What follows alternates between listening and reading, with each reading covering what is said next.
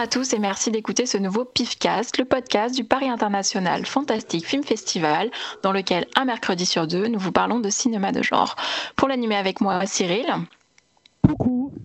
Xavier. Bonjour. Talal. Salut Véro. Et Laurent.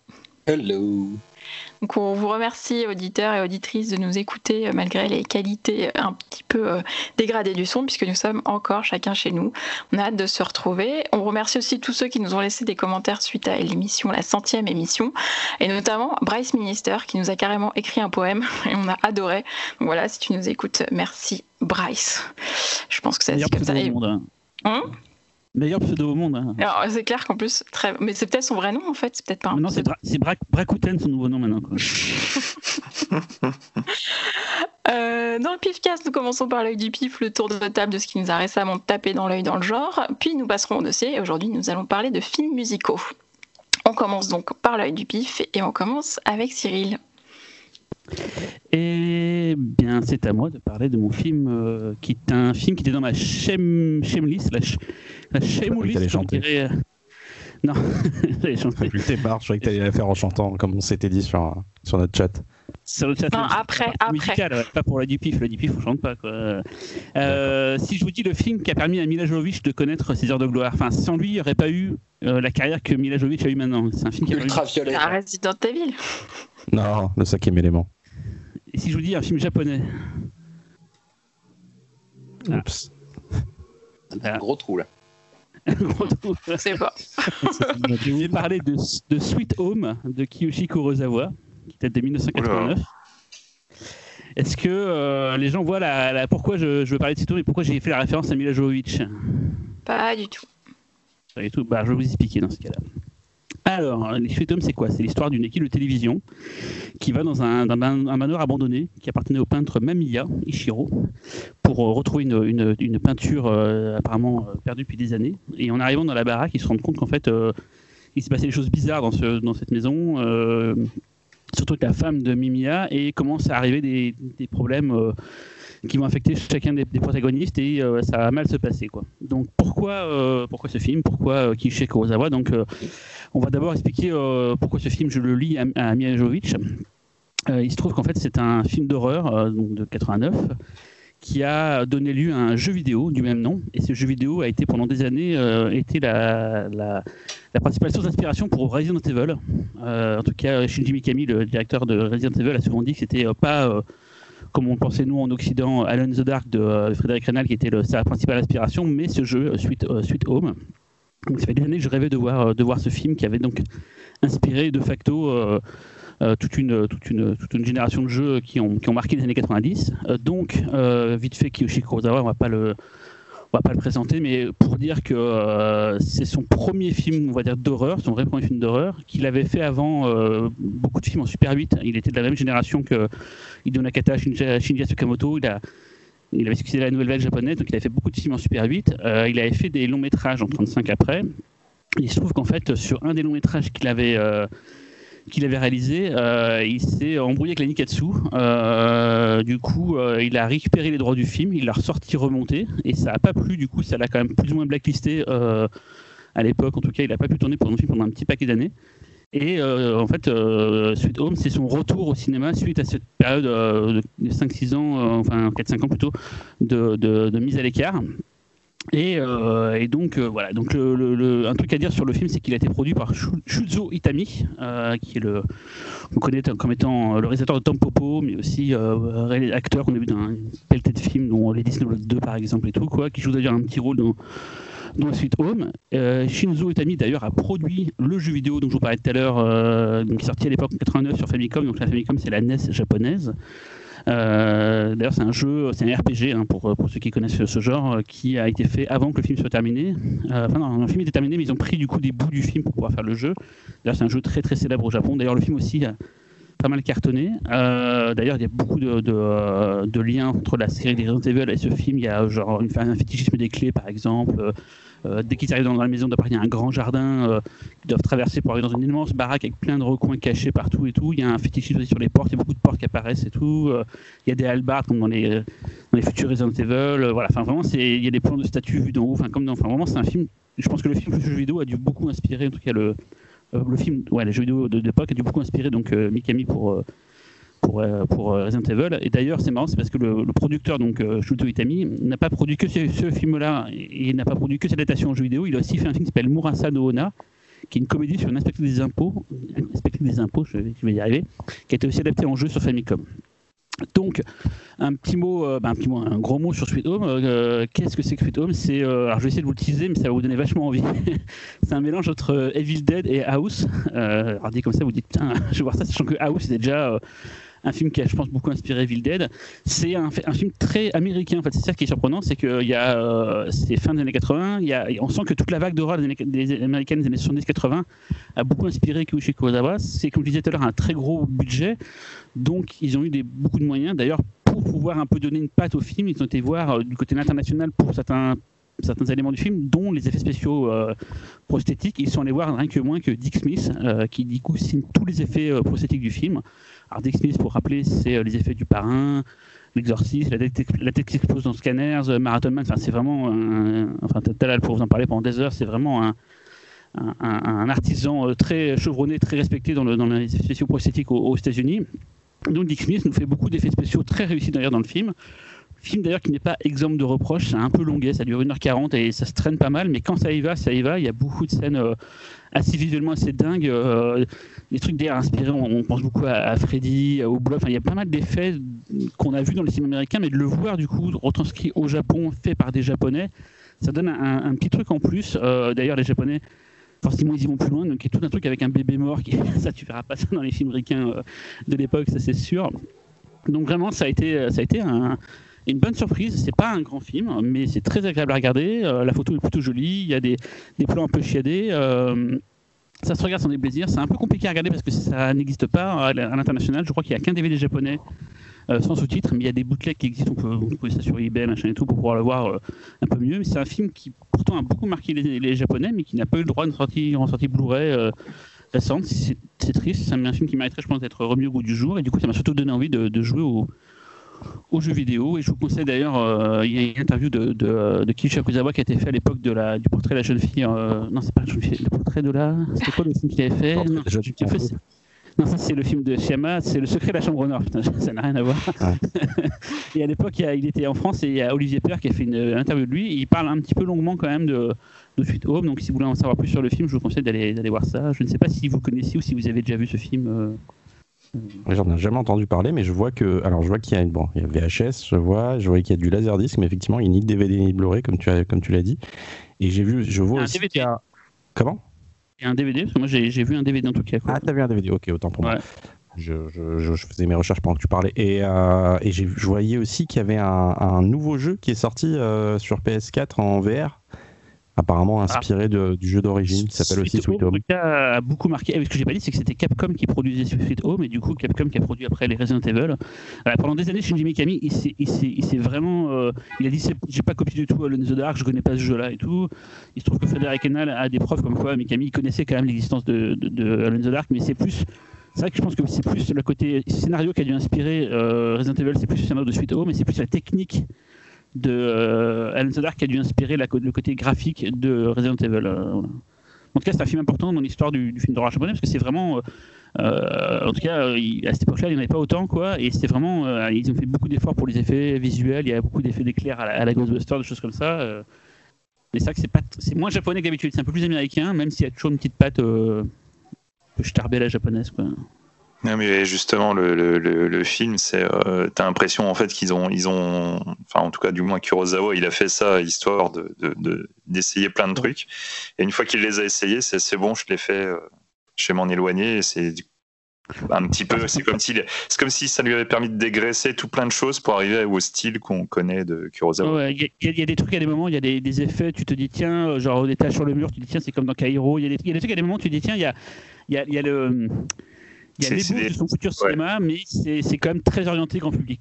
C'est ça, mais du coup, voilà, pour, pour les fans de Kurosawa, euh, enfin, c'est pas du Kurosawa en fait que tu vas voir. C'est c'est autre chose. Il faut prendre ça comme une expérimentation euh, qui, qui va lui permettre de se chercher un peu et de trouver son style. Mais euh, voilà, c'est vraiment pour, plus pour le fan hardcore de Kurosawa ou justement pour quelqu'un qui veut juste voir un film d'horreur mais qui n'est pas du Kurosawa.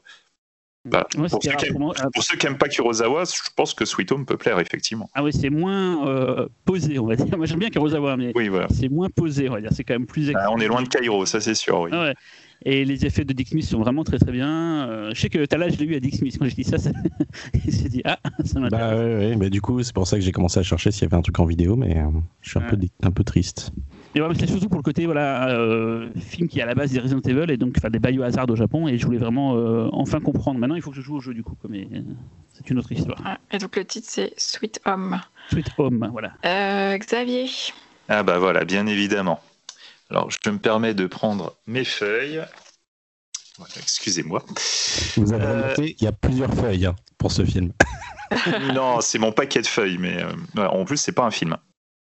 Euh, bah, en fait, le sujet euh, m'a donné envie de, revoir euh, une web série que j'avais pas vue depuis très très longtemps. sachant que je, me doute très bien qu'il y a des personnes qui exècrent ce réalisateur, donc ça va être très bien. donc moi je vous parle de la web série Dr Horrible Singalong Blog, qui est donc une web série de Josh Whedon. Alors y a-t-il des gens qui détestent Josh Whedon? Non. Oh, je déteste pas, mais j'ai pas non plus. Euh, j'ai pas dans mon cœur forcément. Euh, on s'en fout un peu, mais c'est pas détestable. Bon, alors, donc du coup, la web série euh, Dr. Horrible Things the Long Blog, c'est une, donc une web série réalisée en 2008 et qui a une forme de comédie musicale dans un univers de super-héros. Donc c'est pour ça que j'ai eu envie de, de remater ça. Et euh, donc c'est euh, c'est une série euh, très courte. Il y a une seule saison, trois épisodes et chaque épisode dure 15 minutes. C'est donc très court hein, pour se taper l'intégralité. C'est 45 minutes. C'est bien, c'est court, c'est très dynamique, c'est super. donc en fait c'est un une sorte de concept euh, que, que, Joss Whedon a, voulu faire au moment de la, grève des scénaristes de la Writers Guild of America. Donc ça, c'était en 2007.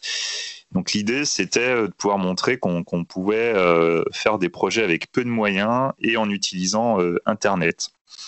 Voilà, histoire de, ne plus être dépendant des, grands studios de télévision et de cinéma.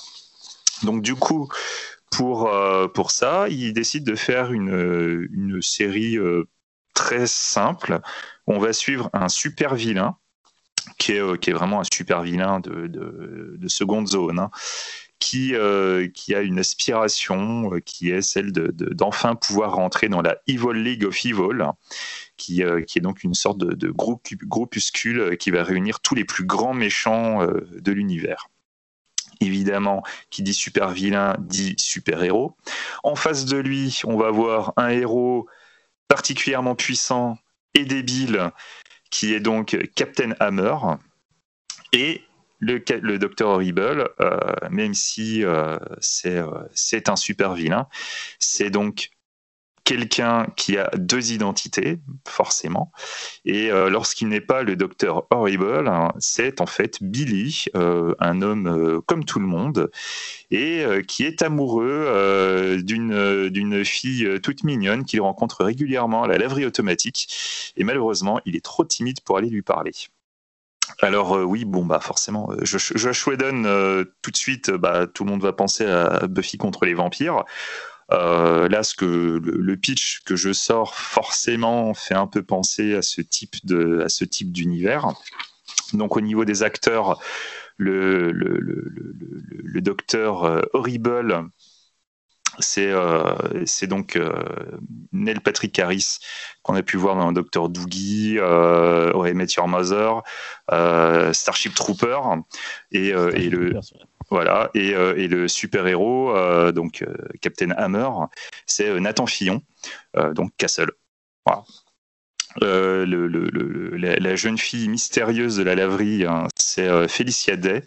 Donc Felicia Day, qu'on a pu voir dans les épisodes de Buffy contre les vampires, qu'on a pu voir dans Dollhouse, une autre série de Joss Whedon, et, et qu'on a pu voir aussi dans Supernatural. Donc c'est une, une mini-série qui, qui paye vraiment pas de mine. Ça a été diffusé sur, euh, sur Internet, sur Hulu. Au départ, ils avaient bloqué euh, la, diffusion du premier épisode pour les États-Unis, mais en fait, très rapidement, ils l'ont ouvert au monde entier. Quand ils ont fait ça, ça a planté le site. Euh, tout le monde voulait voir, voulait voir ce truc qui était, qui était assez étrange. C'est une série qui a vraiment gagné en, en, culte au fur et à mesure des années. Et, que je conseille vraiment parce que c'est, euh, enfin, pour ceux qui connaîtraient l'épisode musical de, Buffy contre les vampires, qui est euh, même très généralement un des épisodes que tout le monde va sortir, même si on n'aime pas la série.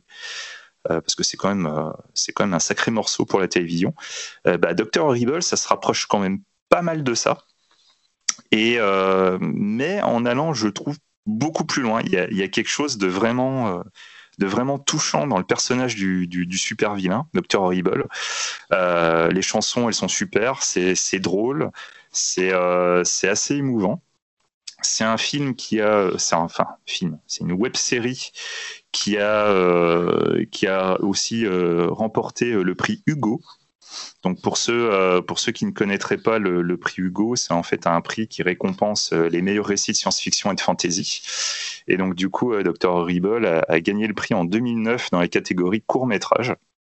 Il a même remporté un Emmy Award alors qu'il n'a euh, jamais été diffusé à la télévision. Donc, tu vois, c'est quand même un, sacré tour de force. Et du coup, en 2009, ils ont même poussé le vice pendant une, euh, pendant la cérémonie des, des Emmy Awards à diffuser une vidéo pirate sur les écrans pendant que Neil Patrick Harris euh, est en train de présenter un prix, pour montrer le docteur Horrible qui déclarait la guerre à la télévision, en déclarant que le futur du divertissement se trouve sur Internet, alors que Captain Hammer défend la télévision. Enfin, ça se prend vraiment pas au sérieux. C'est euh, vraiment, vraiment, c'est super sympa. Même pour ceux qui n'aiment pas Buffy, euh, de là où ses compagnies, franchement, essayez. Il y a un super Blu-ray qui existe qui n'est pas zoné, qui a des sous-titres français, euh, enfin anglais, français, chinois, japonais, enfin tout ce que vous voulez. Et ce que je conseille, c'est que il y a énormément de bonus, dont un commentaire audio qui s'appelle Commentary the Musical. Et en fait, ils ont poussé le vice à créer une comédie musicale dans le commentaire audio de la série. Donc c'est euh, vraiment c'est assez mortel comme truc. Euh, si vraiment vous aimez beaucoup l'univers ou autre, donc la, bande originale existe, ça, euh, elle est facile à trouver. Mais surtout, il y a eu des comics qui ont été créés par le frangin de Joss Whedon, donc Zach Whedon, et ils ont été publiés en ligne par Dark Horse Comics. Voilà, donc euh, je pense, je sais pas si l'un de vous a déjà vu cette, euh, cette web série. Ouais, tout à fait. Alors. Euh, non, par contre, punaise.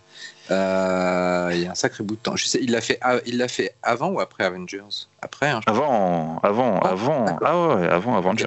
Justement, le truc, c'est que pendant pendant des années, euh, il annonçait que qu'il y aurait un, préquel du Docteur Horrible, mhm. et, euh, et quand c'était sur le point de se faire, bah, il s'est mis sur Avengers et il a repoussé en disant bon bah ça se fera quand ça se fera.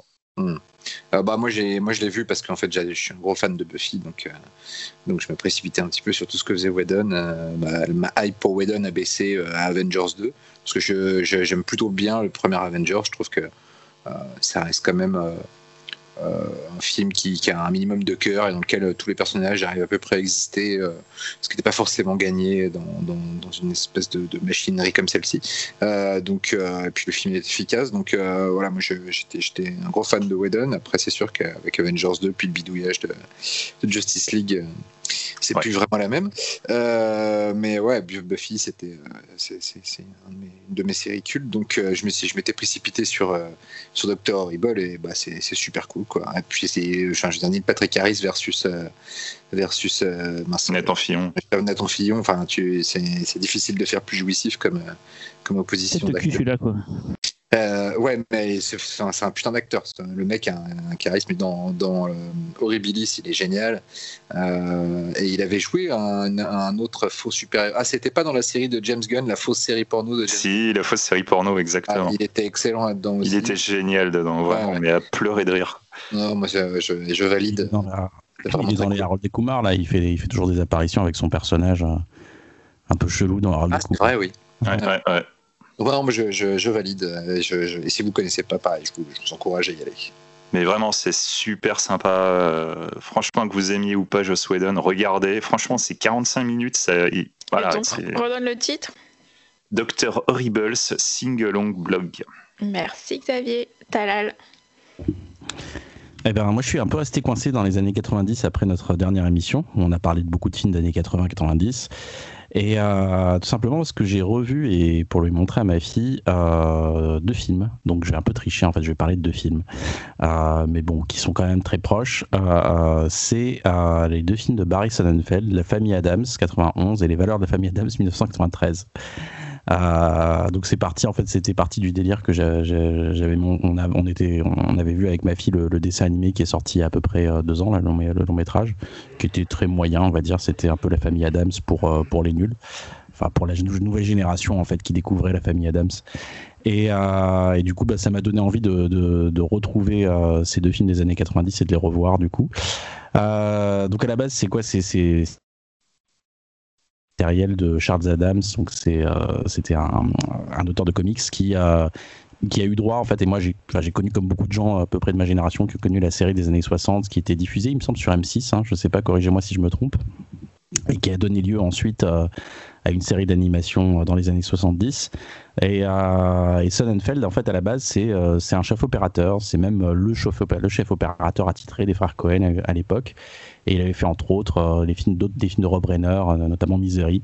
Et il est passé à la réalisation donc avec la famille. C'est euh, c'est donc son premier film. Et, par la suite, bah, il a une carrière assez plutôt populaire, on va dire, dans les années 90-2000, où il avait fait les, les, les Man in Black, la, trilogie des Man in Black, qui étaient des gros cartons, notamment les, les deux premiers, et Get Shorty, qui était une comédie un peu avec, dans la veine des, des frères Cohen, en, moins bien, pour ma part, en tout cas mon goût. Euh, avec John Travolta entre autres. Et, euh, et il avait fait le, le, le, pitoyable Wild Wild West, qui, tout n'est pas à jeter. Hein. Je pense que c'est un film qui qui, euh, qui, qui, se mérite, on va dire, d'une certaine façon. Euh, donc voilà, et puis il est surtout aussi connu comme, comme enfin, moins connu peut-être pour comme, en, comme en tant que producteur. Il a produit entre autres Out of Sight, hors d'atteinte, le film de Soderbergh, l'excellent film de Soderbergh, peut-être un de ses meilleurs films. Euh, donc de quoi ça parle? Bah, La famille Adams, je, je vais pas. Euh, s'il y a des gens parmi nos éditeurs qui connaissent pas la famille Adams, je vais peut-être plus me centrer sur euh, ce que racontent un peu les films. En gros, ils, vont se recentrer sur les retrouvailles de la famille Adams avec l'oncle Festers, Fétide en français. donc dans, le premier film, donc c'est un imposteur en fait qui, qui, se fait passer pour lui pour pour leur voler leur trésor. En tout cas, du moins, on c'est ce que laisse le, pitch penser. Et, euh, et, pour le second film, donc, euh, qui va aussi se, centrer sur l'oncle fétide, euh, on va parler de, ses fiançailles avec une dame machiavélique qui veut lui voler sa fortune. Voilà, les deux films se, ressemblent beaucoup, c'est pour ça que quelque part ça faisait sens de, de, parler des deux en même temps. je, vais, être clair, hein, c'est pas des grands films, hein, mais c'est des bons films, on va dire, même s'ils sont pas mémorables. les le, le, le, point commun qu'ils partagent en fait, euh, qui, en, qui font que c'est pas vraiment des films mémorables, à mon sens, euh, je l'avais déjà senti à l'époque et, je l'ai je retrouvé un peu aujourd'hui. C'est une histoire de, une sensation au niveau du rythme et, de et de, son, de, leur scénario qui, qui sont pas euh, on va dire passionnants, mais par contre c'est vraiment centré autour de, de, de l'univers qu'avait créé Charles Adams et on retrouve cette saveur en fait que qu'on avait déjà à l'époque dans regardant la série télé des années 60. Les films sont plutôt très beau, euh, une très belle direction artistique. Euh, on est vraiment dedans en fait. Hein. c'est ce qui fait partie de ce qui participe de cette saveur, mais surtout euh, ce qui vraiment fait que la sauce prend, au-delà de la réalisation de, de Sonnenfeld, c'est les qui sont tous aussi investis les uns que les autres et c'est ça qui fait que ça fonctionne. Donc en tête il y a Raul Julia, donc c'est ce, ce comédien portoricain qui était pas, qui a, jamais été une star, on va dire. C'est peut-être même son, son, son, heure de gloire. C'était peut-être la le rôle de le, oh, rôle de Adams. Ah, Street Fighter. oui, Street Fighter, c'est son dernier film malheureusement parce qu'il est, mort juste après, en 94. Et donc il y a Raul Julia qui est, qui est impeccable en Gomez Adams, mais aussi Angelina, Angelina Houston, Angelica Houston pardon, euh, dans le rôle de Morticia. Euh, et enfin pour moi c'est enfin le, le, duo marche à merveille. Et euh, en tout cas j'ai l'impression que dans l'inconscient collectif euh, c'est vraiment eux euh, Gomez et Morticia Adams. Et, je crois que pourquoi les films tournent beaucoup autour de Fétide parce que c'est grâce à Christopher Lloyd qui, qui est donc Christopher Lloyd c'est le Doc Brown donc de, la, série des Retours vers le futur qui est vraiment incroyable, qui est étonnant, qui est méconnaissable et, et je pense que ça participe beaucoup à, à l'attachement que qu'on peut avoir à ces films.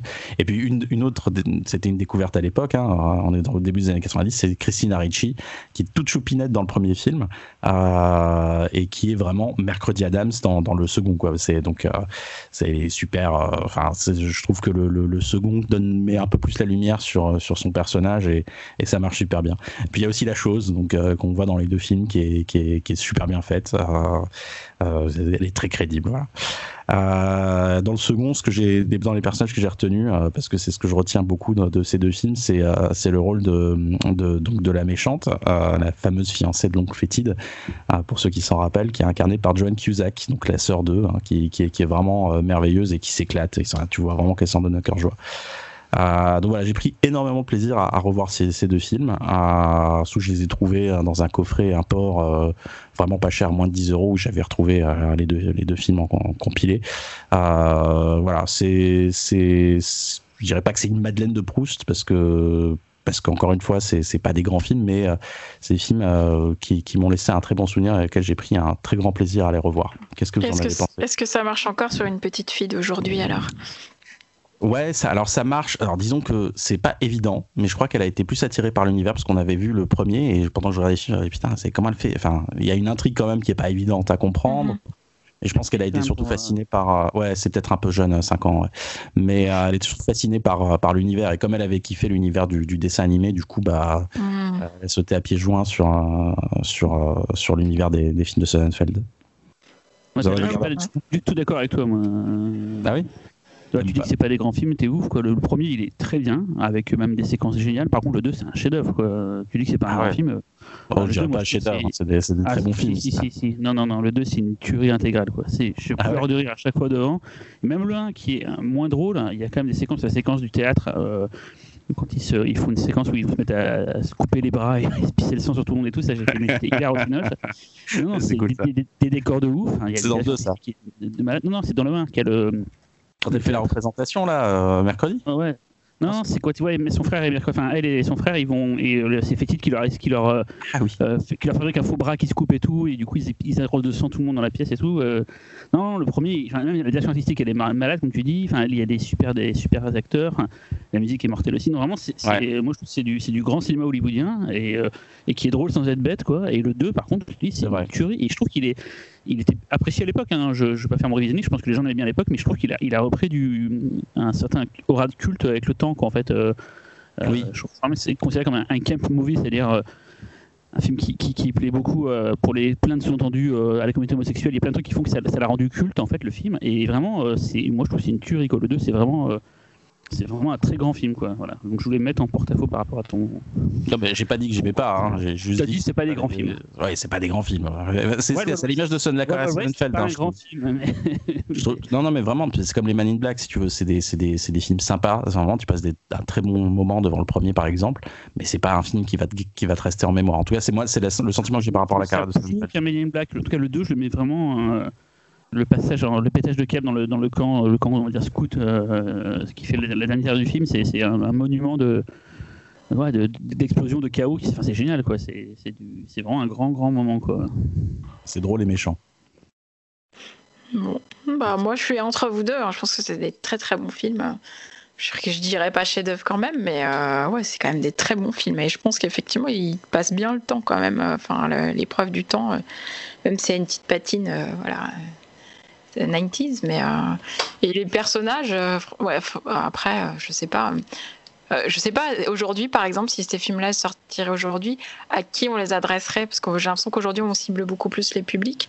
Euh, pour le coup, c'est vraiment une, une, bonne définition d'un film familial, quoi. Là, pour le coup, tout le monde, tout le monde peut les regarder ensemble et rire des mêmes choses sans que ce soit trop bébête ou trop, trop des sous-entendus.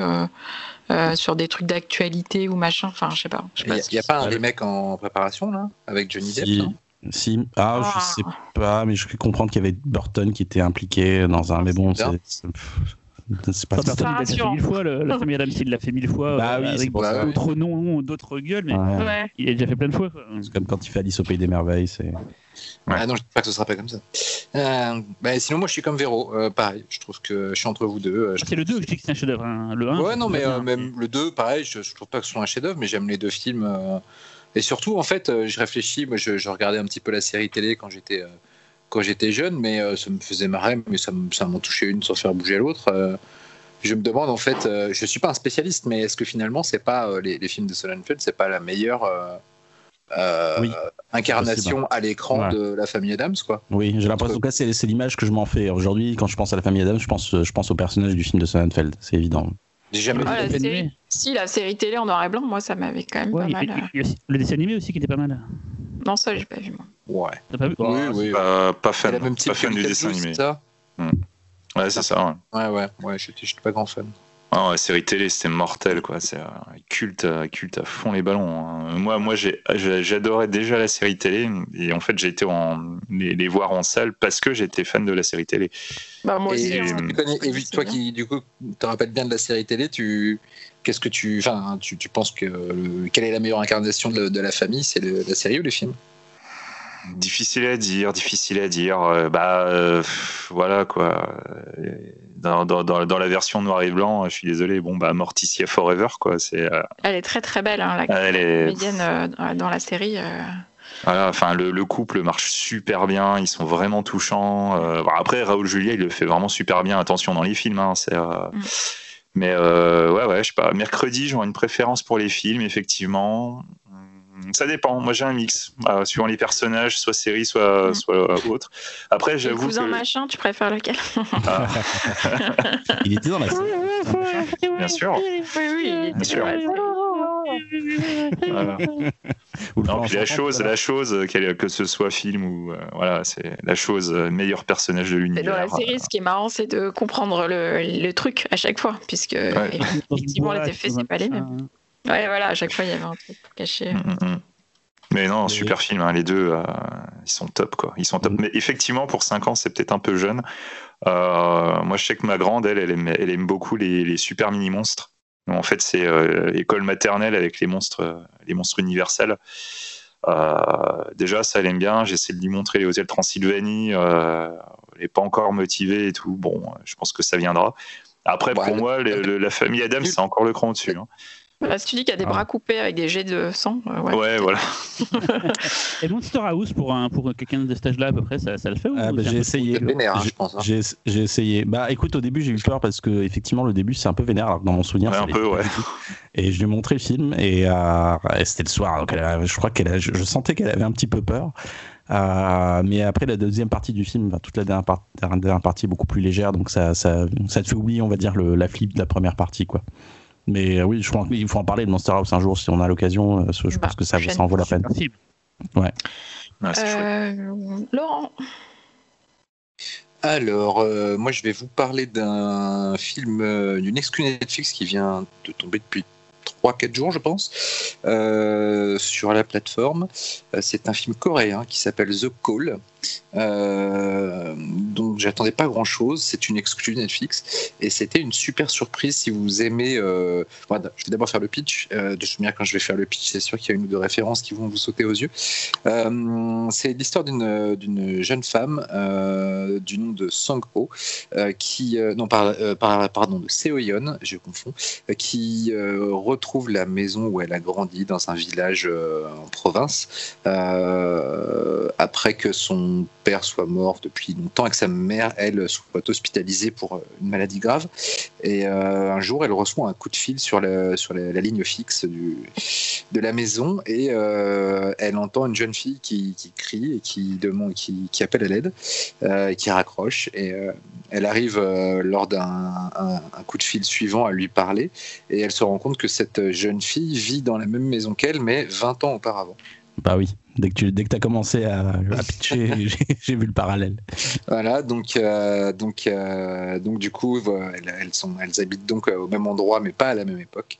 Et elles sont euh, temporellement mises en relation par cette ligne téléphonique, sans qu'on sache d'ailleurs jamais pourquoi, ce sera jamais expliqué dans le film. Et, et en, en, allant compulser un petit peu des infos sur, sur ce qui s'est passé dans la maison 20 ans auparavant, l'héroïne s'aperçoit que la, la, la fille qu'elle a au téléphone va bientôt être tuée par sa belle-mère, qui est une chamane euh, un petit peu euh, qui est persuadée que sa belle-fille est une euh, est, enfin, est, habitée par, par un démon ou un, le diable voilà. Et, et du coup elle va réussir à sauver à sauver cette jeune fille en, en la prévenant. Et en faisant ça elle va déclencher toute une série d'événements qui, et de ricochets qui vont avoir des effets sur son présent et des effets de plus en plus problématiques. Euh, J'en dis pas plus parce que ce serait spoilé, ce serait dommage. Donc voilà, euh, pour ceux qui connaissent, c'est euh, presque exactement le pitch de Fréquence interdite de, de Grégory Oblit, excellent film avec Denis Quaid et Jim Caviezel qui était sorti en 2000. Euh, au-delà de ça, finalement, ça rappelle plus l'effet papillon. Euh, dont j'avais déjà parlé dans l'émission, euh, dans le sens où, euh, y a, vraiment, c'est vraiment, ça devient très très vite très sombre. Euh, très désespéré et très vénère. Euh, les, conséquences de, ce qui se passe sur, sur l'héroïne et sur sa vie sont vraiment très très euh, très très méchantes et, et elle n'arrête pas de s'enfoncer à chaque, à chaque fois qu'elle essaye de changer quelque chose dans, dans, euh, dans, des, conséquences vraiment euh, catastrophiques pour elle et son entourage. Euh, et le traitement des personnages est très, coréen, c'est-à-dire que c'est ni blanc ni noir. L'héroïne a elle-même des zones d'ombre, des choses à se reprocher. c'est assez vénère, c'est plutôt bien shooté, notamment les, scènes de transformation de, l'environnement de l'héroïne quand un, événement du passé modifie son présent. C'est assez impressionnant en termes de mise en scène. Euh, au bout de, de dernier, on va dire que les dernières 20 minutes, le, réel euh, commence un petit peu à perdre la maîtrise de, de la cohérence de son pitch et qu'il se passe euh, il se passe des choses euh, quasiment en temps réel euh, d'une époque à l'autre et où on n'a plus vraiment le temps de, réfléchir à une éventuelle cohérence, mais on sent que ça prend un peu l'eau. Euh, mais c'est peut-être un peu le, seul défaut, ça et le fait que bien sûr ça ressemble quand même pas mal à un film déjà existant, mais sinon c'est franchement assez palpitant bien dark, bien méchant, et, je, le conseille. C'est un premier ou deuxième long métrage, je crois, d'un jeune réalisateur qui s'appelle Lee Chung-yeon, qui avait réalisé un film en 2015 qui s'appelle Bargain, donc je n'ai jamais entendu parler, qui était visiblement un drame un peu psychologique. Euh, voilà, euh, donc euh, excellente surprise que je vous conseille, comment dirait, des nouvelles là. Voilà. Du coup là, ça vient de sortir sur Netflix ou oui, ça va sur Netflix. Non, non, c'est sur Netflix depuis, je crois que c'est tombé le 21, okay. il me semble. Ok. Quelqu'un voilà. l'avait déjà vu ou pas Non? Non. Ok, bah, ça s'appelle The Call. The Call, voilà. Euh, ça va te plutôt donner envie de revoir Frequency. Euh... Non, mais je te conseille quand même parce que j'ai euh, volontairement enlevé euh, un élément central du, du, du, du, du récit pour pas spoiler parce que parfois. Attends, je... Laurent, oui, parce que tu nous as pas dit qu'à la fin. parce que parce qu'on me reproche. Pas le vrai Laurent. Tout le monde meurt. On me reproche souvent d'être un petit peu trop enthousiaste dans ma description des, des, des, des, du contenu des films. Donc euh, voilà, j'ai omis euh, quelque chose qui, euh, qui fait bien. que c'est assez parfait. simple. Voilà. Euh, et mon œil à moi, du coup, euh, c'est euh, un film de Peter Ware. En fait, c'est un téléfilm de Peter Ware que j'ai découvert sur Shadows, la plateforme Shadows. ça s'appelle Le Plombier. Euh, donc euh, c'est une recommandation de Mathias qui nous écoute, donc je le salue. Euh, donc c'est écrit et réalisé par Peter Ware, donc qu'on connaît, donc le réalisateur australien dont on a largement parlé dans l'émission sur la Ozploitation. Donc c'est un film de 1972, dont, de 1979 par, pardon, donc qui, appartient complètement à la vague de la Ozploitation. Et donc de quoi ça parle le plombier? C'est Jill qui est une universitaire qui travaille sur sa thèse en ethnologie. Euh, et en fait, un jour où elle est seule chez elle en train de travailler, il y a un plombier qui arrive qui dit qu'être envoyé par l'université, parce qu'en fait, elle et son mari, ils, ont, ils un logement de fonction euh, payé par l'université. Et donc, en fait, il y a un plombier qui arrive et qui dit euh, il y a un problème de plomberie, euh, je dois venir réparer votre plomberie. Alors évidemment, on dit comme ça, on dirait que c'est le début d'un film érotique, mais ce n'est pas le cas. Euh, c'est un film plutôt angoissant, euh, hyper bien fait en fait, puisque ça va se passer quasiment tout le temps dans l'appartement de Jill et quasiment tout le temps avec uniquement Jill et ce plombier. Et en fait, ce plombier va, va commencer à faire des travaux de plomberie, mais on se demande à plein de moments s'il est vraiment plombier, on se demande pourquoi il est là. Il va vraiment euh, s'incruster chez elle, il va avoir une espèce de, de, il va installer un espèce de climat oppressant. Euh, Jill va être très mal à l'aise euh, avec lui. Alors Jill elle est jouée par Judy Morris qui est vraiment excellente comme actrice. Je l'avais jamais vue et elle n'a pas fait grand chose d'autre que d'autres films de la. Je crois qu'elle est dans Razorback aussi, mais mais voilà, en dehors de ce film de cette vague-là, on l'a pas trop vue et c'est dommage parce qu'elle est vraiment géniale. Et en fait, l'intérêt aussi du film, c'est le sujet de fond qui parle en fait de la lutte des classes entre bah, cette intellectuelle bourgeoise et euh, donc euh, Jill et, euh, et les prolétaires qui font plutôt des métiers manuels ou qui sont pas très éduqués, voilà, incarnés par le plombier. toute, cette, toute cette histoire en fait a, été inspirée par à Peter Ware par des choses qui lui sont vraiment arrivées ou alors des choses qu'on lui a racontées. donc des voilà des confrontations comme ça avec des personnes bah, voilà d'une autre classe et, et, le fait qu'à un moment donné bah il y a un affrontement des points de vue et, euh, et, euh, voilà, et ça peut créer vraiment un fossé alors qu'on pense que tout le monde, euh, qu'on est un peu chacun dans nos bulles de pensée, on va dire, selon notre classe sociale, eh ben, en fait, on est confronté les uns aux autres dans certaines situations et notamment quand on fait appel à des, des métiers où on est confronté avec des gens d'une autre classe que la nôtre, en fait.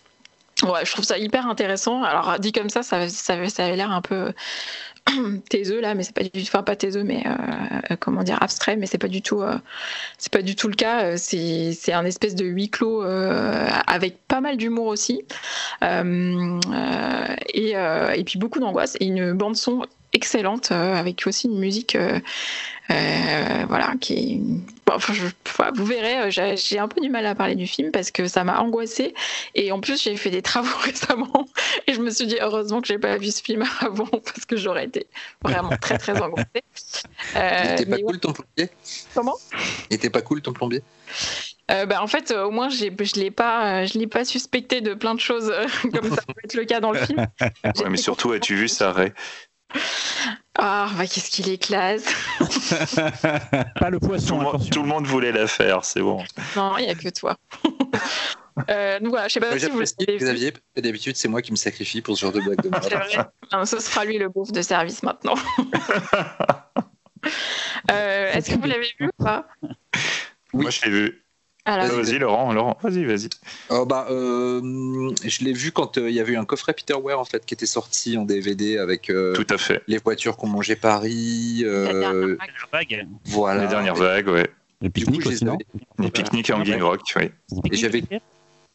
Je sais plus, je crois. Bah, j'avais un peu tout maté d'un coup. et bah, forcément c'était un petit peu en deçà de ces grands films. Euh, disons que euh, j'ai trouvé le côté angoissant assez bien mené. Euh, le personnage est assez stressant en effet. Moi, c'est le côté lutte des classes que j'ai trouvé un petit peu trop schématique.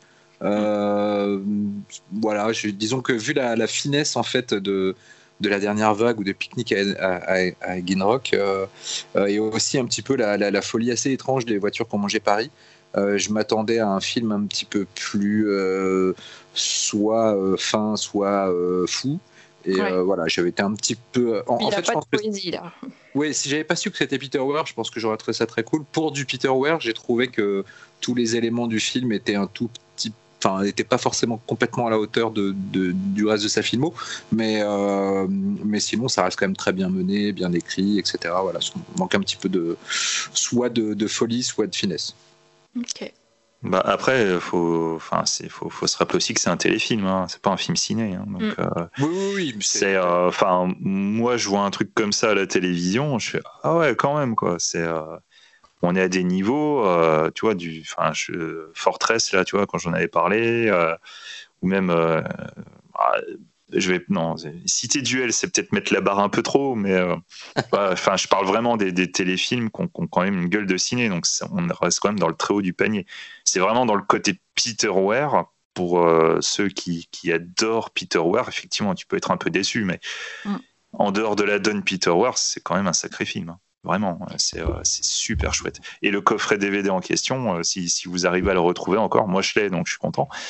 Mais si vous le chopez en occasion, allez-y, c'est du bonheur, quoi, ce coffret. Je l'avais chopé en occasion à l'occasion de notre émission spéciale euh, Et je crois qu'il se trouve. Enfin, bon, c'était il y a un petit, moment, un petit bout de temps déjà, mais je crois qu'il se trouve encore.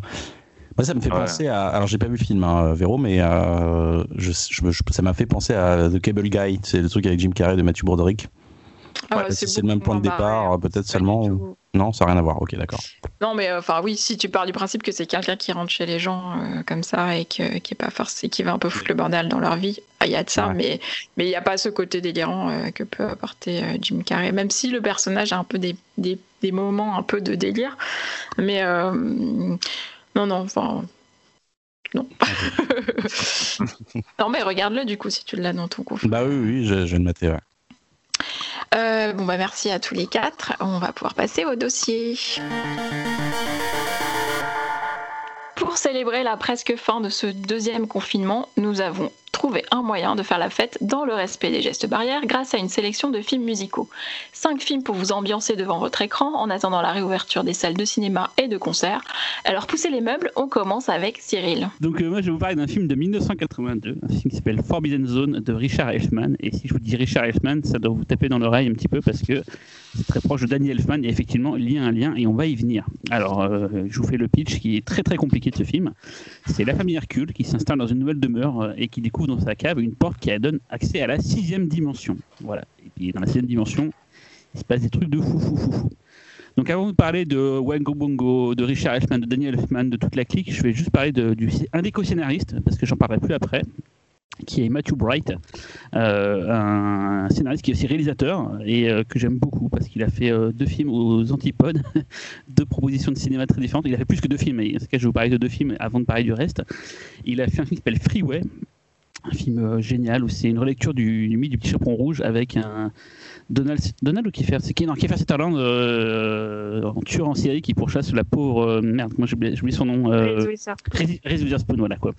Et ce qui est marrant, c'est que dans Freeway, tu as une musique admirable de, Richard, de Daniel Elfman, donc comme quoi tout est connecté. Et Matthew Bright, il a aussi fait un plaisir coupable. Alors que je ne l'ai pas encore vu, mais c'est un truc que je dois mettre sur ma chaîne même si j'ai des, des chefs du cinéma que j'ai pas encore vu. Il a fait un film qui s'appelle Teeny Tiptoes qui est un film assez dingue où c'est euh, euh, comment expliquer Gary Oldman qui joue le rôle d'un nain, mais euh, donc ils ont fait des spéciaux pour mettre Gary Oldman en nain et qui essaie de tomber amoureux d'une nana. Enfin, il y a toute une histoire qui se passe à Hollywood et tout sur une histoire d'amour machin et tout, mais c'est avec un casting de, de fou furieux. je vous dis le, casting des gens qui sont dedans quand même. Il y a donc Peter Dinklage, qui, qui, qui lui-même un acteur de petite taille, Ken Beckinsale, Matthew McConaughey, Patricia Arquette. Euh, qu'est-ce qu'il y a encore dans Santiago Segura qui joue dedans? Enfin, c'est un film complètement fou, Gary Oldman, donc je vous ai dit, et euh, qui est considéré comme un gros gros nanar, euh, un des films préférés de, de Nicolas Winding Donc je pense que toi, Laurent, ça doit te, te parler. Est-ce que tu te, tu te dois de voir les films dont Nicolas Winding est fan, je sais pas. Euh, non, non, c'est pas obligé. Non, non, c'est pas. Voilà, on m'a dit que j'étais obligé et j'ai dit non. Donc passons donc sur euh, Matthew Bright parce que je n'y reviendrai pas après. Euh, je vais surtout m'intéresser à, un, noyau dur qui est un groupe de musique qui s'appelle donc, enfin, musique de théâtre aussi, théâtre de rue qui s'appelle The Mystic Night of the Wongo Bongo. Un, un, un, groupe, enfin, un, trou de théâtre de rue à Los Angeles, qui a donc été fondé par Richard Ashman. Euh, dont le nom est inspiré d'une société, secrète fictive de la série télévisée Amos and Andy, intitulée The Mystic Night of the Sea. Donc ils étaient jusqu'à 15 musiciens euh, en jouant plus de 30 instruments et euh, ils étaient donc ils performaient dans les rues de Los Angeles et c'était vraiment voilà leur début. donc le frère de Richard Daniel Elfman a rejoint le groupe en 74. Il est devenu d'ailleurs plus tard son leader et peu à peu le, groupe s'est éloigné du principe du théâtre de rue pour devenir vraiment un, groupe à part entière et donc jouer des morceaux à la base, des reprises, puis plus tard des compositions et des chansons originales de Daniel Elfman.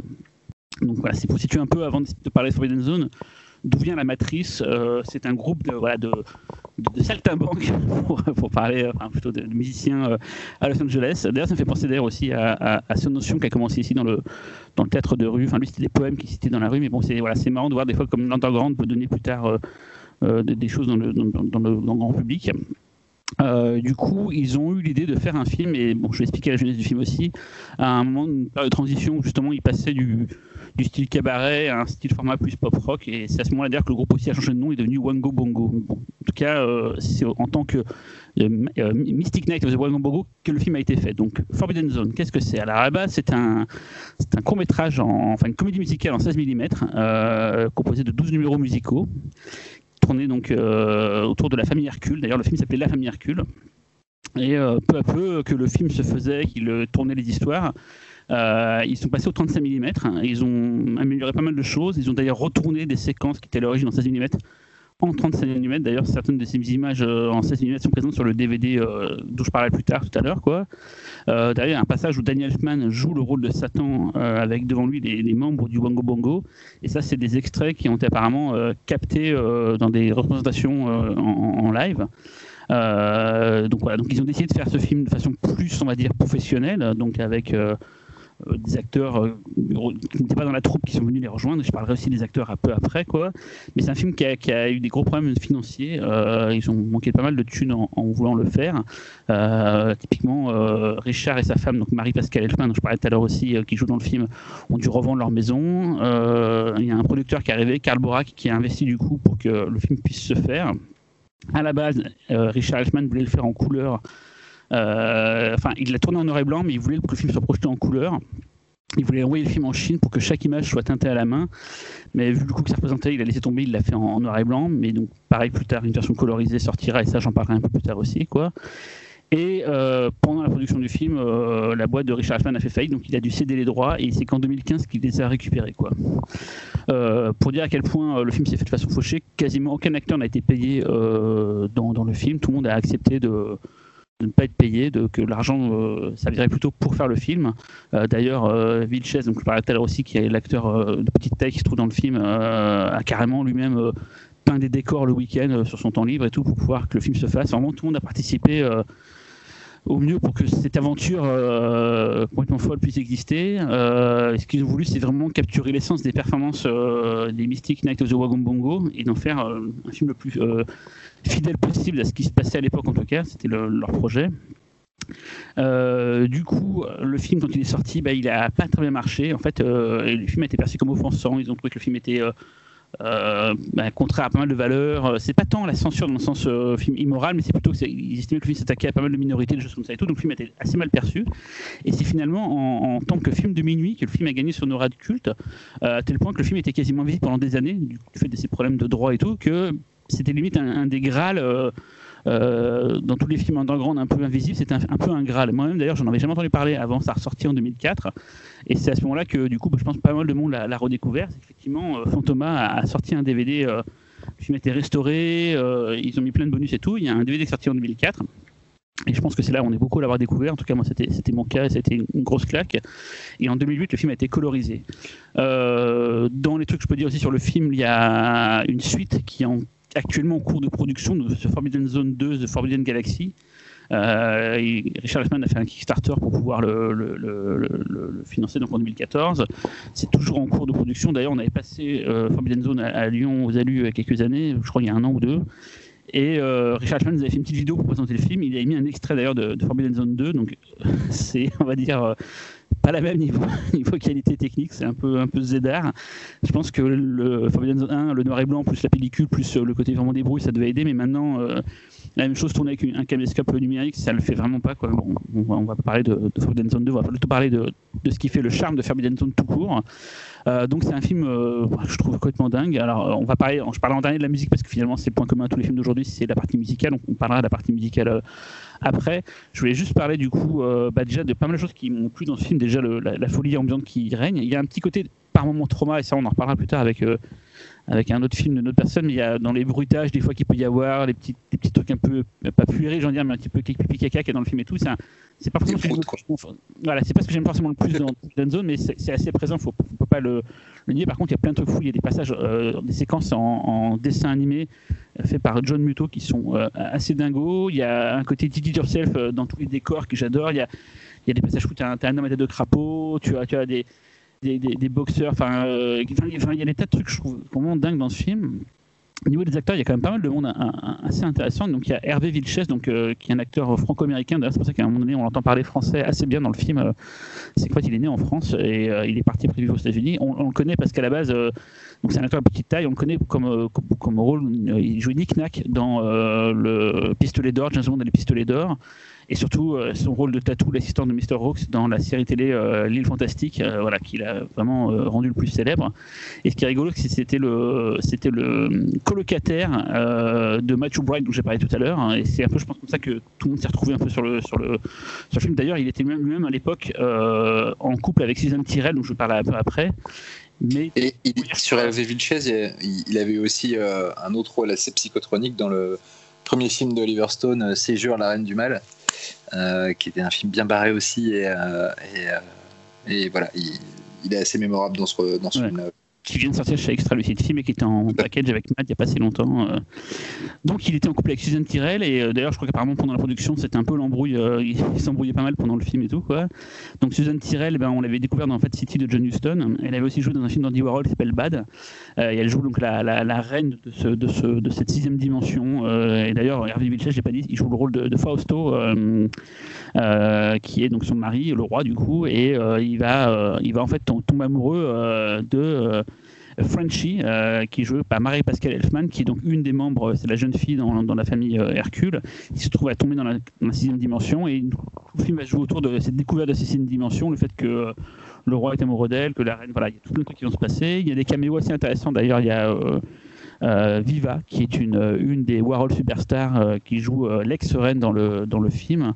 Donc pour ceux qui veulent savoir, les Warhol Superstars, c'était les, les égéries d'Andy de, Warhol et et donc c'est parti. Il y a Joe Spinell qu'on avait vu euh, euh, dans Maniac et qu'on avait vu dans Vigilante qui joue aussi un petit rôle. Voilà, Marie-Pascale Elfman, donc euh, du coup qui est une, actrice française qui a fait que ce film-là et que je trouve admirable. Elle a un petit accent français quand elle parle anglais, c'est super mignon et je trouve qu'elle elle, parcourt le film. Elle est, elle est un peu fofolle, un peu un peu. J'adore sa façon de découvrir le film. Il a ses yeux. Donc voilà. Et du coup, c'est un film donc euh, fait de trois francs sous, mais euh, avec beaucoup de cœur. Il y a beaucoup d'idées visuelles partout, des décors euh, faits à la main, mais, vraiment cool. Et il y a du coup les musiques. Alors attendez, j'avais noté la liste. Voilà, il y a 13 morceaux dans le film, donc où Daniel Elfman par moment pose sa voix, d'autres moments c'est pas lui, ça va être les acteurs qui vont chanter. donc il dit Daniel Elfman, dit forcément, enfin Daniel Elfman et The Bongo Bongo, donc le groupe, va devenir, euh, ça devient forcément bah, des, musiques mortelles. D'ailleurs, c'est la première BO finalement euh, de Daniel Elfman. Pour information pour Wagon Bongo, ceux qui ne savent pas, c'est ceux qui ont fait la musique euh, Weird Science pour le film Une créature de rêve pour John Hughes. voilà, ils ont fait plein de tubes, mais c'est celui-là en tout cas, c'est un des plus connus qui avait servi d'ailleurs pour le, le, générique pour la série télé Code Lisa. Voilà. Donc voilà, donc un film dont, j'adore la musique, euh, dont j'adore le visuel, dont j'adore la folie. Euh, un film qui est court en plus, c'est pas mal ça aussi. Euh, un film qui a connu une, vie bizarre, qui a été un peu paumé, oublié, mais qui a pu ressortir des, limbes de, l'oubli par, par le bouche à oreille. Et c'est un film libre, un film fou. voilà, j'adore ce film, j'adore cette musique, j'adore tout ce qu'il présente et je vais vous laisser parler maintenant. Voilà. Bien, euh, écoute, je me lance. Euh, je je suis pas un immense fan du film, dans le sens où j'y reconnais des qualités euh, vraiment bluffantes. les scènes d'animation sont mortelles. Il y a plein de gags à mourir de rire. c'est pour moi un tout petit peu trop décousu. Et ça joue pas super bien. Euh, je, vois ce que tu veux dire sur euh, l'actrice principale, celle qui joue Frenchy. Euh, c'est vrai qu'elle a, un, elle, a un côté assez rafraîchissant, mais quand même ça joue pas très bien. globalement, personne ne joue vraiment très bien. et je trouve que dans ce genre de film, tu as l'impression parfois que les acteurs n'y croient pas trop ou sont conscients en fait un petit peu du côté euh, bric-à-brac, euh, ça, ça me, ça m'empêche un petit peu de rentrer dans le film personnellement. Euh, et puis il y a des chansons que je trouve mortelles, il y a d'autres chansons que je trouve un peu compliquées. En fait, globalement, toutes les scènes dans la dans la classe m'ont un peu saoulé par leur frénésie sans queue ni tête. Là, c'est le côté trauma, je trouve, dans la classe. Ouais. C'est ça, en fait. Voilà. Après, il y a vraiment des trucs absolument géniaux matière de transition, en matière de, en matière d'animation, euh, en matière de gag euh, et, euh, aussi de, côté complètement con con rentre dedans. obsédé sexuel, puisque globalement c'est quand même à peu près le sujet global du, du, film. C'est quand même des gens qui ont envie de s'enfiler, ou d'être amoureux hein, d'ailleurs, et qui sont jaloux. voilà, voilà. Après, je pense que c'est d'un produit de son époque et que ça mérite largement son statut culte. Euh, mais euh, il y a des fois où je sors du film pour euh, toutes ces raisons-là. Mais ça reste, ça reste à voir.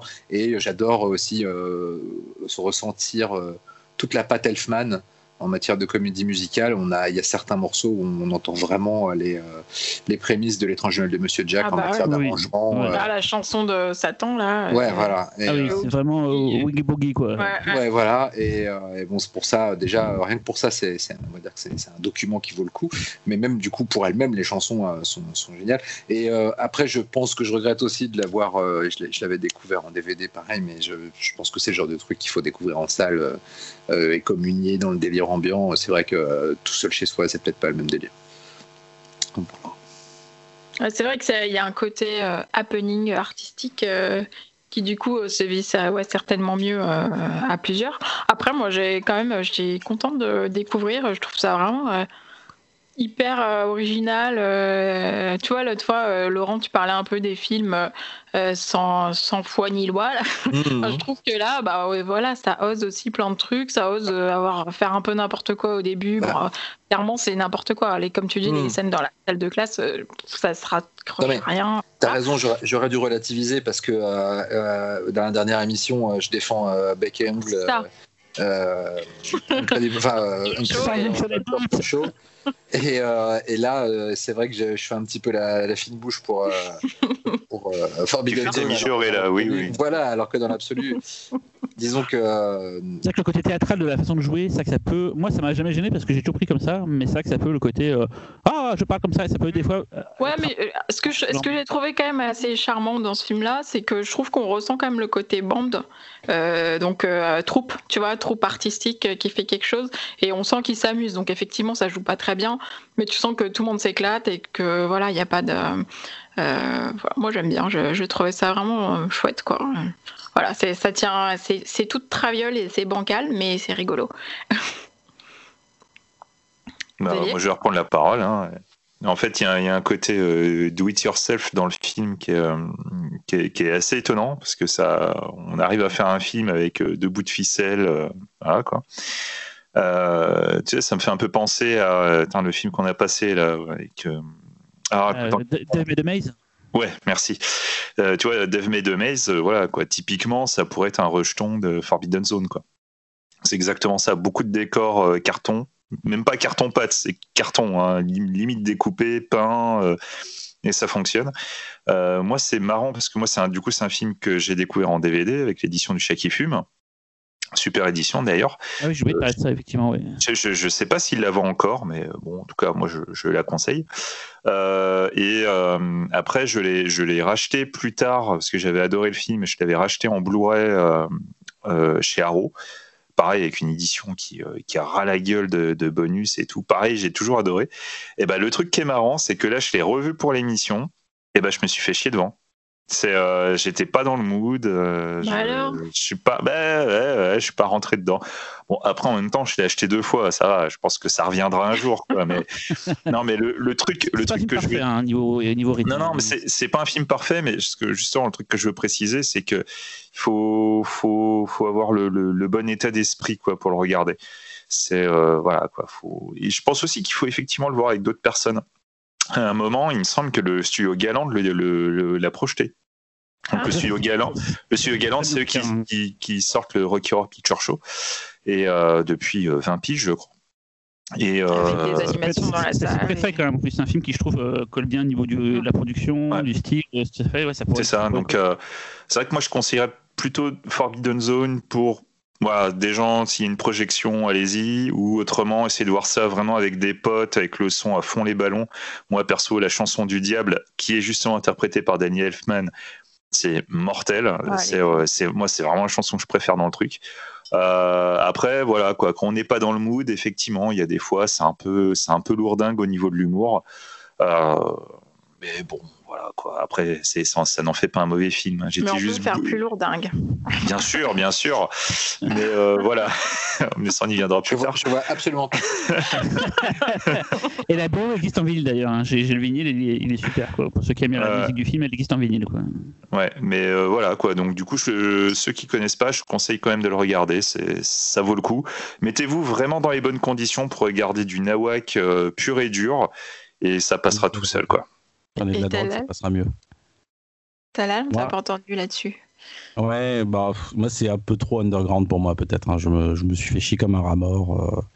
J'ai commencé à mettre, euh, lancer la console en parallèle et je regardais ça d'un œil et au bout d'un moment, mes deux yeux sont, ont fini sur la télé de ma console. Donc, euh, Tu joues à quoi? Respect. Ça dépend, tu joues à quoi? Bah, je joue à un truc dont je vais parler tout à l'heure. Donc, euh, voilà. Ah, mais, euh, mais non, non, c'est, c'est, c'est trop, trop obscur pour moi et ça m'a. Enfin, je suis pas la cible du tout. Alors, bah, voilà la version couleur dans ce cas-là. ouais, non, mais c'est pas une question de couleur. hein. C'est, c'est, c'est- Alors la version couleur est pas cool, hein, par contre. Je, moi, j'aime pas la version Ouais, couleur. C'est colorisé façon jour de fête. Enfin, Ouais, c'est ça, ouais. Mais il y a un côté très pastel qui est un peu chelou. Quoi. Et qui, qui colle pas à l'ambiance. Je sens, il lui Non, fallait un truc, il fallait, fallait y aller à fond les ballons quoi. Bah ouais, c'est bizarre. Par contre, ça a déclenché chez moi une, euh, une sorte de curiosité assez morbide.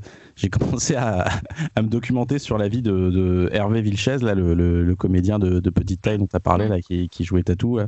Et je suis Il y allé a, euh, Sur- il y a- un film. Ouais, Il y a un film, justement. Ouais. sur sa vie? Ouais. My Dinner with Hervé. Ah Je l'ai bah, vu il y a longtemps en c'est plus. Sur les conseils de Xavier d'ailleurs. D'accord, c'est est- comment? Euh, bah ouais, c'est pas mal, hein, regarde-le. Non, vraiment, regarde-le, vraiment, c'est euh, c'est cool. hein. Et ça retrace toute sa vie ou euh, non, c'est euh, c'est un, c'est un peu fictionné, mais oui, tu t'en apprends Ouais. pas mal sur sa vie quand même. Et joué par euh, Peter Dinklage. Ouais, c'est ça. D'accord. Bah, donc, en tout cas, euh, c'est c'est assez glauque, hein, la fin de sa vie. hein, ça, Ouais. ça fait pas envie. Euh, bah, du coup, on passe à ton film, Talal. Ouais, et figurez-vous que je vais parler du meilleur film de la soirée, et toc. Euh, non, je vais vous parler de, de La Petite Boutique des Horreurs euh, de Francoz, euh, donc le film de 1986. Alors, c'est un un peu à demi une coïncidence, on va dire, parce que j'avais parlé euh, dans l'émission spéciale Corman du, du film, donc La Petite Boutique des Horreurs de Roger Corman. Euh, donc voilà, c'est un peu la suite de ma chronique. Euh, donc c'est- pas vraiment un remake du, du film de Corman en fait. Ça, part du principe du film de Corman, mais en fait c'est vraiment en fait un remake de, de la, du show de Broadway en fait qui a été qui a été produit dans les années euh, 80, au début des années 80, en 82 plus précisément. Et, euh, et donc euh, voilà, Hollywood euh, voulait s'accaparer ce projet et en faire un film. Il est resté longtemps dans les tuyaux des studios et puis à un moment donné, Spielberg devait même l'adapter. Enfin, pas pour le réaliser, mais il devait confier la réalisation à Scorsese, figurez-vous. Euh, ça s'est pas fait apparemment pour des questions de droit. Euh, John Landis ensuite est venu euh, parce qu'il était très intéressé, ce qui est pas à mon sens anodin comme choix, c'est même peut-être plus cohérent que, que Spielberg. Et finalement, bah, le, le- c'est, le réalisateur qui a pris les rênes, c'est Francoz. Voilà. Et euh, je vais parler un petit peu de Francoz parce que c'est un cinéaste en tout cas que, que j'aime beaucoup. Euh, qui, est, important pour moi parce qu'il a fait des films que, que j'ai j'ai beaucoup aimé en grandissant. Donc euh, Francoz, il est né en 44, euh, c'est un réalisateur né en Angleterre et ses deux parents étaient marionnettistes. Et en fait, Oz, lui, ne voulait pas du tout se destiner à cette carrière, comme ses parents. Il voulait être journaliste, puis ensuite il a décidé d'être réalisateur. Et puis finalement, bah, le destin a fait qu'il est, qu'il est à son tour devenu marionnettiste. Donc il a, il, a, il a un peu bossouillé un peu partout dans des, dans des, euh, comment dire, des, euh, des troupes. Et euh, finalement, sa carrière a vraiment décollé avec les studios de Jim Henson, dont on a beaucoup parlé dans cette émission, parce qu'il a beaucoup travaillé sur le Muppet Show avant de travailler un peu plus tard sur Sesame Street, le, concurrent, on va dire, du Muppet Show. Donc en fait, c'est vraiment, il était il, s'est fait un nom à tel point que c'est vraiment devenu un, rouage essentiel de, la, de Henson Company. Euh, et puis, euh, bah, euh, l'a embauché pour, euh, pour bosser avec lui, pour devenir, un partenaire privilégié du film Labyrinthe que Henson a lui-même réalisé. Et pour faire un petit bond dans le temps, donc on est à la fin des années 70, un certain George Lucas, qui avait fait un film qui s'appelait Star Wars, donc Contact Ensign, et lui demande de s'occuper donc d'un personnage qui s'appelait Yoda à l'époque. et puis Hanson a, refusé et a proposé le nom de, de Frank Oz. Donc la suite de l'histoire, vous la connaissez, hein, c'est Oz un peu qui a donné vie à Yoda et, et surtout jusqu'à enfin, jusqu'à sa façon de parler un peu. Et, euh, et, donc à tel point que bah, Oz a commencé à, gravir un peu les échelons et il va co-réaliser avec, euh, avec Jim Henson Dark Crystal. Euh, ce qui va lui donner un peu plus tard une légitimité de, partir en solo en fait et de faire sa carrière parce qu'il réalise en 84 les Muppets partent à Manhattan, euh, les, Muppets à Manhattan pardon, et euh, donc la petite boutique des horreurs. ensuite, sa carrière va se détacher du monde des marionnettes parce qu'il va il va bosser exclusivement avec des comédiens. donc, bah, le, plus il y, a un film assez culte avec Steve Martin dont on va parler encore tout à l'heure, qui s'appelle Le plus escroc des deux et Michael Caine qui est sorti en 88. Alors euh, pour l'anecdote, je, crois qu'on en avait parlé dans cette émission. Euh, ce film s'appelle au Canada euh, Les deux fils de pute. Je crois que Cyril, c'est toi qui avais relevé ce, truc-là. Et, donc, un, film que, que j'aime beaucoup, qui s'appelle Quoi de neuf Bob, c'est un de mes films, une de mes comédies préférées avec Bill Murray. C'est absolument génial. Hein. C'est Bill Murray et, comment il s'appelle Always, Jaws, aidez-moi. Non? Ça sort pas? Ok, bon bah c'est pas grave. Euh, et donc, euh, quoi de neuf Bob avec Bill Murray Richard Dreyfus. Ouais, merci, Richard Dreyfus, j'ai oublié son nom. Et, euh, et donc, euh, et un de ses plus gros succès qui va suivre beaucoup plus tard, qui, en 97, qui s'appelle In and Out, euh, un, gros film, enfin un film qui a très bien marché en tout cas à l'époque au box-office avec Kevin Klein et, avec Kevin Klein et, Tom Selleck. Et ces derniers films sont beaucoup moins intéressants, même s'ils restent quand même intéressants. c'est The Score qui est sorti en 2001 avec De Niro et le dernier film de Marlon Brando, et ainsi qu'un remake de The Stepford Wife avec Nicole Kidman qui est sorti en 2004. Et puis en pour temps, il a fait d'autres films, mais franchement, qui sont un peu passés sous le radar. Euh, je vais revenir à la petite boutique des horreurs. De quoi ça parle Donc, euh, Seymour a une vie de merde. Euh, il a été élevé par son patron, le, monsieur Mouchnik, un fleuriste pas très sympathique, et il travaille aussi avec lui. Voilà. Et les affaires vont mal. voilà. Seymour est secrètement amoureux de sa collègue Audrey. et la pauvre Audrey, elle se fait tabasser par son petit ami. Et un jour d'éclipse, en fait, Seymour découvre une plante d'origine inconnue qui va nommer Audrey 2. Euh, et cette plante très étrange, il va la mettre en vitrine du magasin euh, de fleuriste et elle va devenir euh, l'attraction de toute la ville. Et les affaires vont bien, tellement bien que Simon commence à être connu. Et, mais, le revers de tout ça, c'est que cette plante, a faim, elle a soif de sang elle a besoin de sang pour grandir. Voilà. Euh, bah écoutez, c'est, pour moi c'est une grande comédie musicale euh, hors genre même. Hein. je trouve que c'est euh, enfin hors cinéma fantastique.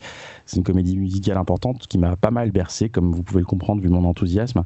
Euh, et, je pense que ce, qui marque beaucoup dans ce film, encore une fois, parce que j'en avais parlé avec la famille Adam, c'est ces comédiens. Donc déjà, il y a une brochette assez incroyable de caméos de petites apparitions, euh, euh, clin d'œil de comédiens assez emblématiques de cette époque. On verra qu'il y avait John Candy, Bill Murray, hein, euh, Christopher Guest, Jim Bellucci, et un, un, comédien qui absolument exceptionnel, c'est euh, Steve Martin, euh, qui, joue un, dentiste sadique. Il est à la fois malaisant et terriblement drôle.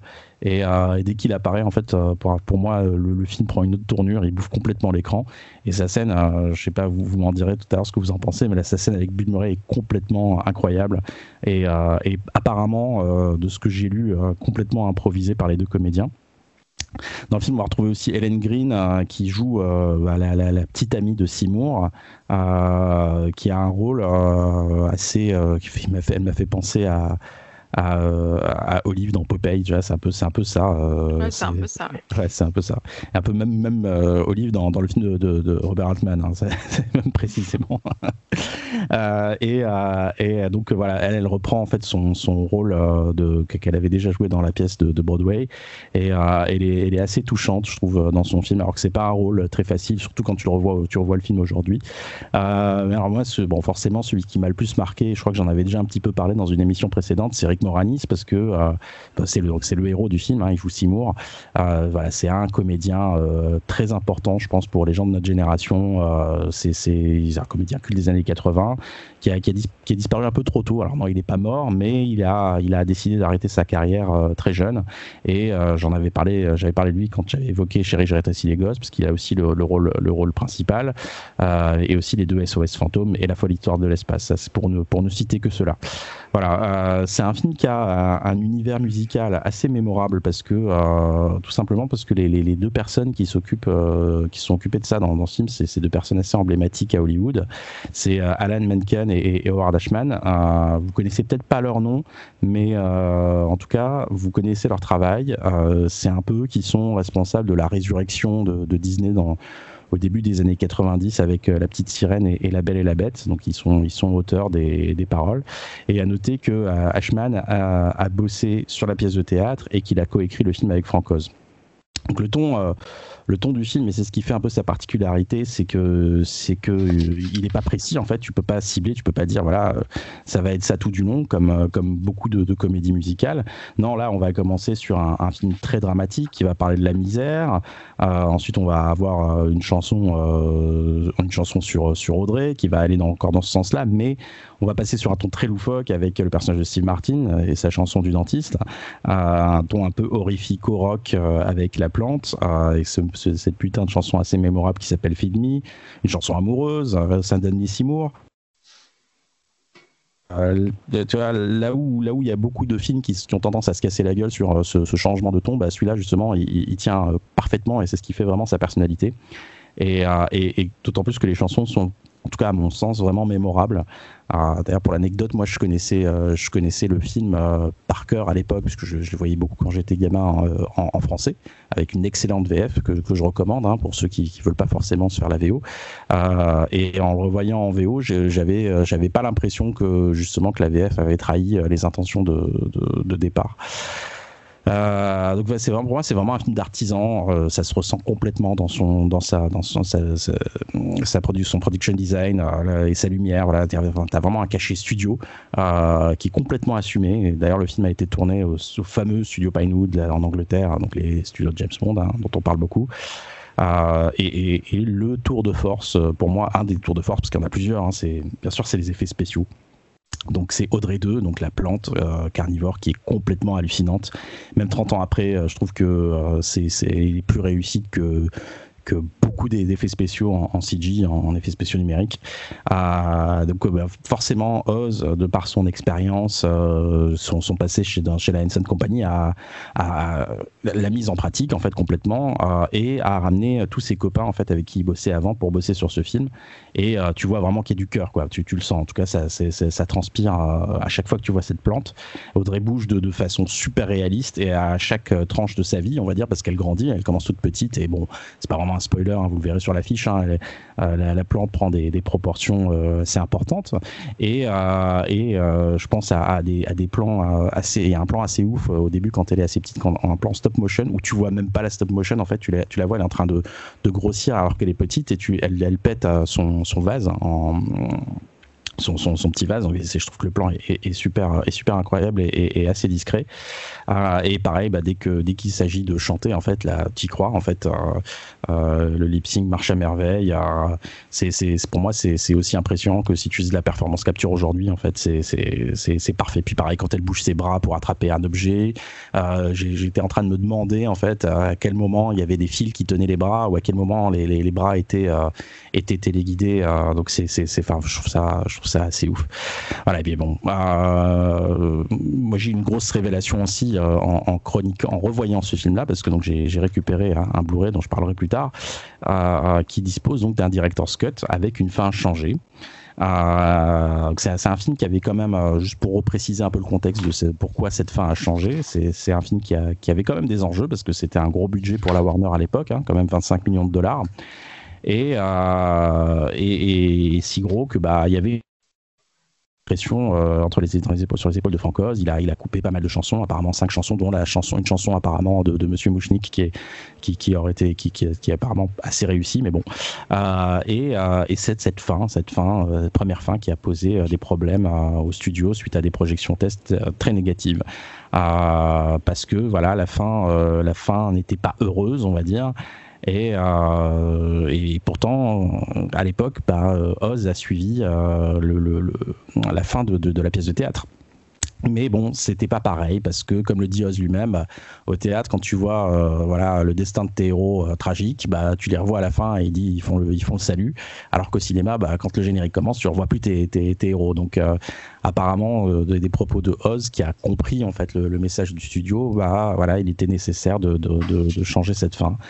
Euh, je vais revenir plus en détail euh, parce que euh, la Warner en fait a essayé quand même de revenir en arrière d'une certaine façon déjà en 98 parce que bon ils croyaient que les négatifs avaient brûlé mais en fait donc ils ont sorti une, scène ils ont ils ont sorti un DVD avec les scènes coupées sauf que les scènes étaient en noir et blanc muettes et euh, son producteur David Geffen ne le savait pas en fait. Euh, c'est lui qui détenait les droits. Et euh, Geffen en fait avait une copie ce que, que que Warner ignorait. Donc en retirant ce, DVD du marché il gardait une surprise, une surprise donc qui était qui est vraiment parue en 2012, toujours de l'initiative de la Warner, qui a pris la décision donc de retravailler tout le film à partir du négatif, donc avec détenait Geffen le producteur. Euh, et ils ont reconstruit tout ça sans Francoz, parce qu'il n'était pas forcément dans la boucle, mais ils sont partis quand même de ses notes, euh, toutes ses notes et les, notes de son équipe. Voilà, je vais parler un peu plus de cette euh, fin de Director's Cut. Donc bon, euh, si vous voulez pas vous trop vous faire spoiler, faites un bon. Je vais essayer quand même d'être prudent. Faites un petit bond de, de 3-4 minutes. Euh, donc, bah, bah, je disais tout à l'heure, le destin des, personnages, donc, qui prend une autre dimension euh, dans, ce fameux Director's Cut, euh, bah, notamment le personnage d'Audrey. Euh, et, et, quand tu vois cette fin, tu repenses à cette chanson qu'elle chante un peu plus tôt qui peut te paraître un peu cheesy, mais qui là, qui, qui du coup, euh, à mon sens, explose complètement. Euh, et au-delà de ça, je trouve que cette fin euh, tragique a aussi quelque chose de, très politique en fait. c'est vraiment je trouve que le film prend un virage assez surprenant, avec un message politique et sociétal vraiment presque qui fait presque penser à, à, à John Carpenter en fait. Euh, voilà. Et, alors même si euh, ce final euh, peut paraître un peu long, ceux qui l'ont vu sauront ce que je veux dire, c'est quand même un des putain de plus gros festival d'effets spéciaux que j'ai vu dans un film quoi. Je crois sais pas ça doit durer 5 minutes quoi et c'est juste bluffant. Euh, avec un putain d'hommage appuyé au, film de barre de monstres géants de Keiju ou, euh, ou, ou, autre. Et euh, là, tu vois vraiment que cette, ce gros bloc qui a coûté quand même 5 millions de, de dollars hein, sur un budget de 25, je le rappelle, a été un, vraiment un travail colossal à qui on doit qu'on qu doit à Richard Conway. Donc c'est une grande légende des effets spéciaux en Angleterre des effets spéciaux de plateau. Un mec un monsieur qui a bossé sur Conan le barbare le temple maudit les, aventures, du baron de Munchausen. Et plus tard enfin plus récemment sur 28 jours plus tard Sunshine Attack, the Block ou Dread. C'est un monsieur qui travaille toujours hein, qui fait toujours du, un travail assez fascinant. Mais là pour le coup je pense que euh, rien qu'à lui seul et je pense que, que mes amis euh, confirmeront ça le, le director's cut, même si vous aimez pas le film, mais que vous aimez les films de monstres, vaut, vaut largement la peine, quoi. Et à tel point que, pour moi, c'est, j'ai vu un autre film. Déjà, euh, le film était très bon hein, dans, mon souvenir. C'est un film vraiment que, j'aimais beaucoup. Mais là, euh, pour moi, ça, ça, le film devient passe de, statut de film, on va dire nécessaire, un film indispensable, à ranger vraiment euh, aux côtés des, des, des, des, grands classiques du cinéma fantastique. Euh, c'est voilà, c'est mortel. La petite boutique des horreurs, je, vous le conseille dix fois. regardez-le. Euh, je vous dirai un peu plus tard comment vous le procurez, mais je pense que c'est pas très compliqué, voilà, et ça vaut largement le coup. Euh, euh, J'avais jamais vu, et c'était dans ma list. Euh, du coup, j'ai découvert direct le Director's Cut. Et bah, claquage de beignet puissance 12 000, direct dans ma liste des 10 meilleurs films que j'ai vu de ma vie. Voilà. Je trouve ça hallucinant. À tous les niveaux. c'est les, les, numéros musicaux sont mortels, ça joue ultra bien, ça chante ultra bien, euh, c'est euh, visuellement magnifique, c'est super touchant. et la fin, c'est du kaiju porn de gros déglingo qui m'a fait juste mais bondir de mon canapé tellement j'étais en extase. Et les effets spéciaux sont hallucinants.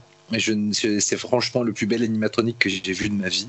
Euh, je, je, je, veux décortiquer le film pour essayer de comprendre comment ils ont fait pour avoir une telle qualité d'animation, la fluidité de l'animation, la rapidité, euh, l'organicité en fait avec la façon dans laquelle la, plante bouge, parle, etc.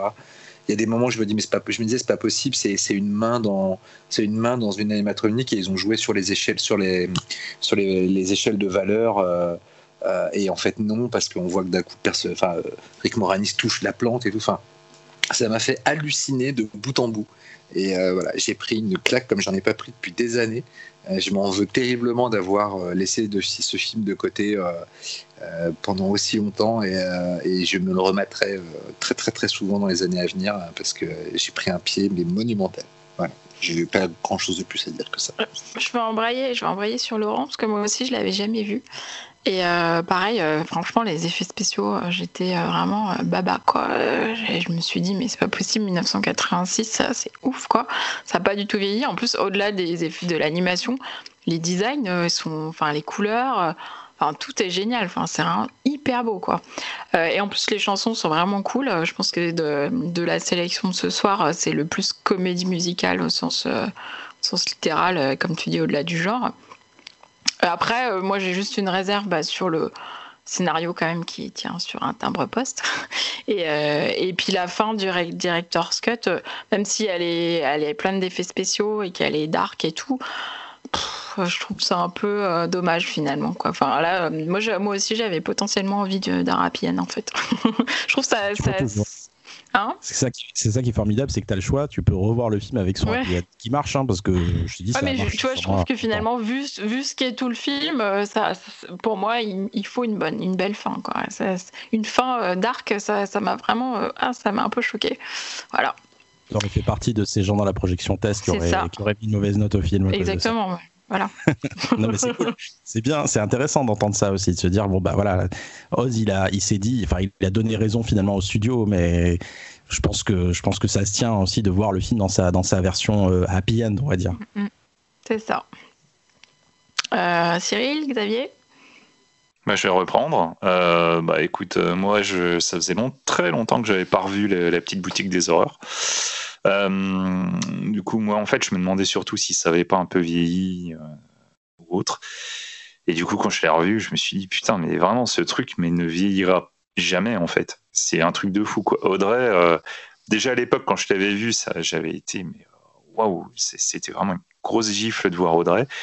en plus, à l'époque, bon, bah, Rick Moranis, c'était, quoi, quand tu le voyais dans un film, toi, t'étais, mais, t'étais on fire, quoi, enfin, Ghostbuster, quoi. Et du coup, euh, voilà, une fois que tu as passé tout ça, tu te dis, bon, possiblement, tu vois, sans le, le côté un peu, euh, un peu hype que pouvait avoir Rick Moranis, euh, le, le, le tous les, tous les effets spéciaux en animatronique de l'époque et tout, il y a quand même peu de films qui, même maintenant, l'animatronique est encore extrêmement de, de, haut niveau. Pour moi, c'est la petite boutique des horreurs, c'est au niveau de The Thing, quoi. C'est c'est ouf ce qu'ils ont fait avec Audrey. C'est vraiment ouf, quoi. J'étais devant, je me disais, mais putain, mais la qualité des les mouvements des lèvres et tout, machin, c'est euh, absolument dingue. Vraiment, c'était un plaisir à revoir. Donc, du coup, bah, en en, discutant, donc, du coup, Tala, elle a choisi de, de, parler de la Director's Cut. Donc, du coup, je n'ai revu que la Director's Cut. Mais euh, moi, à l'origine, quand je l'avais vu pour la première fois, moi, j'avais vu l'autre fin, celle qui finit euh, bien. Et euh, moi, de toute façon, les deux, euh, mon cœur balance. En fait, euh, moi, pendant très longtemps, en fait, j'avais vu les images qui étaient muettes que tu pouvais trouver de, de, l'autre fin. Quand ils se sont décidés à sortir l'autre fin, je me suis précipité dessus. C'est voilà, c'est deux ambiances, c'est limite deux films différents. Si j'ai envie de, de, me concentrer vraiment sur l'histoire d'amour, effectivement, j'aurais tendance à préférer la théâtricole qui est euh, qui se tient bien. Enfin, n'allez pas croire que la, fin du studio c'est une trahison du film. C'est pas du tout une trahison. C'est c'est peut-être plus ce que tu veux quand tu es attaché au personnage. L'autre fin, celle du director's cut, qui est certes la version que le réalisateur voulait, c'est euh, du délire de destruction pure, c'est euh, comme le dit Laurent, c'est du kaiju porn et tout. Voilà quoi, si vous êtes d'humeur dark euh, et que vous voulez du méchant, ben faut regarder la director's cut. Par contre, voilà quoi, si vous avez envie de voir une comédie musicale, une histoire d'amour voilà, regardez l'original. Moi, de mon côté, j'aurais tendance à vous dire, si vous chopez le film, prenez les deux. Euh, je me souviens pas si sur la version Director's Cut euh, que tu peux trouver en Blu-ray ou en DVD, tu as bien les deux versions. Mais j'espère. bien les deux versions. Bon, voilà, parce que c'est important d'avoir les deux. Regardez les deux. Et quand je dis regarder les deux, c'est pas juste vous regardez une version et ensuite vous allez voir la fin de l'autre. C'est vraiment du début à la fin, vous regardez les deux parce que de mémoire, en plus, c'est Director's Cut, il y a d'autres trucs qui changent aussi. C'est pas que c'est pas que la fin. Donc faut faut vraiment regarder les deux versions.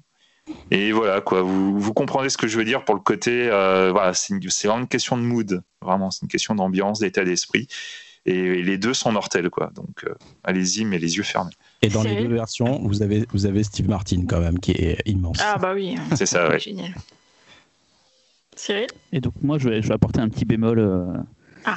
euh, avec le fait que Laurent ait, ait spoilé euh, complètement euh, mon avis. En fait, euh, j'allais dire exactement la même chose que lui. J'ai j'ai découvert le film aujourd'hui. J'avais j'avais vu parce que j'avais, j'avais, je sais pas pourquoi, j'avais toujours peur de voir un mauvais film. Pourquoi je m'étais et j'ai pris une claque, moi j'en ai pas pris depuis genre 10 ans. Enfin, je sais pas, ça m'a vraiment, mais je me suis dit, mais c'est une perfection ce film. Il n'y a rien à acheter. Je crois que depuis Road Rage, la dernière fois que j'avais découvert aussi grâce au Pifcast, j'avais pas pris un pied devant un film comme ça depuis très très très très très très très longtemps. Visuellement, ça tabasse, ça m'aimait. C'est super drôle, on l'a un peu dit, mais moi je suis un gros fan à la base des Muppets, et de l'humour un peu débile des Muppets, et je l'ai retrouvé ici. Je pense que Francos doit, doit- doit pas mal amener à ça, mais j'ai retrouvé cet humour un peu, un peu, un peu absurde qu'on retrouve dans les Muppets. Euh, je trouve que les spéciaux sont déments, cette fin elle est ouf, mais vraiment j'ai- pris un pied comme j'aime jamais.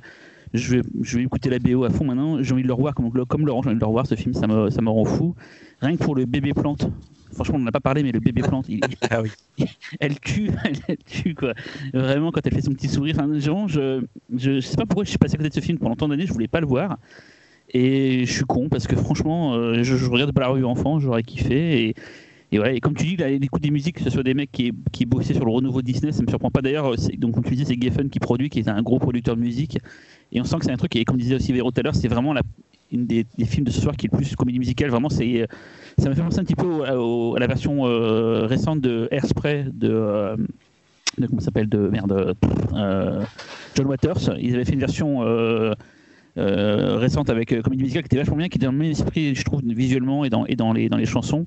Non, vraiment, c'est, c'est une tuerie. Et, et juste pour revenir sur Frank Oz, euh, il y a un film que j'ai pas vu, mais apparemment qui est génial, qui parle d'Hollywood, c'est Bowfinger, justement, encore avec Steve Martin. Ouais, c'est Euh, pas mal. C'est, c'est cool, vrai que c'est vachement bien. cool.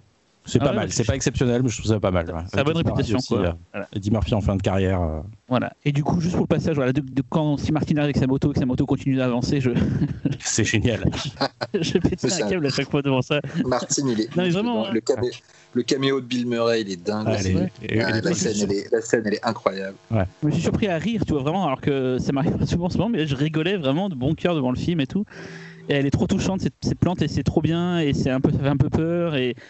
Ah putain, mais c'est vraiment, c'est c'est du, c'est du caviar, c'est vraiment mortel, quoi. Donc merci Tara d'avoir mis ce film-là, sinon je l'aurais, je pense, pas vu, peut-être jamais encore. Genre, Ouais, mille merci. Ouais, merci, franchement. euh, c'est fou, sur 5, on était trois à pas l'a- à l'avoir jamais vu finalement. Donc, euh, Bah, je pense qu'il y a beaucoup de personnes qui l'ont pas vu. Hein. C'est c'est vrai que du coup, c'est le genre de film à l'époque, tu sais, ça passait. euh, tu te disais que c'était un petit truc. Moi, franchement, la première fois que je l'ai vu, je crois que c'était sur Canal parce que je matais tous les films qui passaient à cette heure-là. hein. Tu vois, j'ai Mm. Pas été spécialement attiré par ça.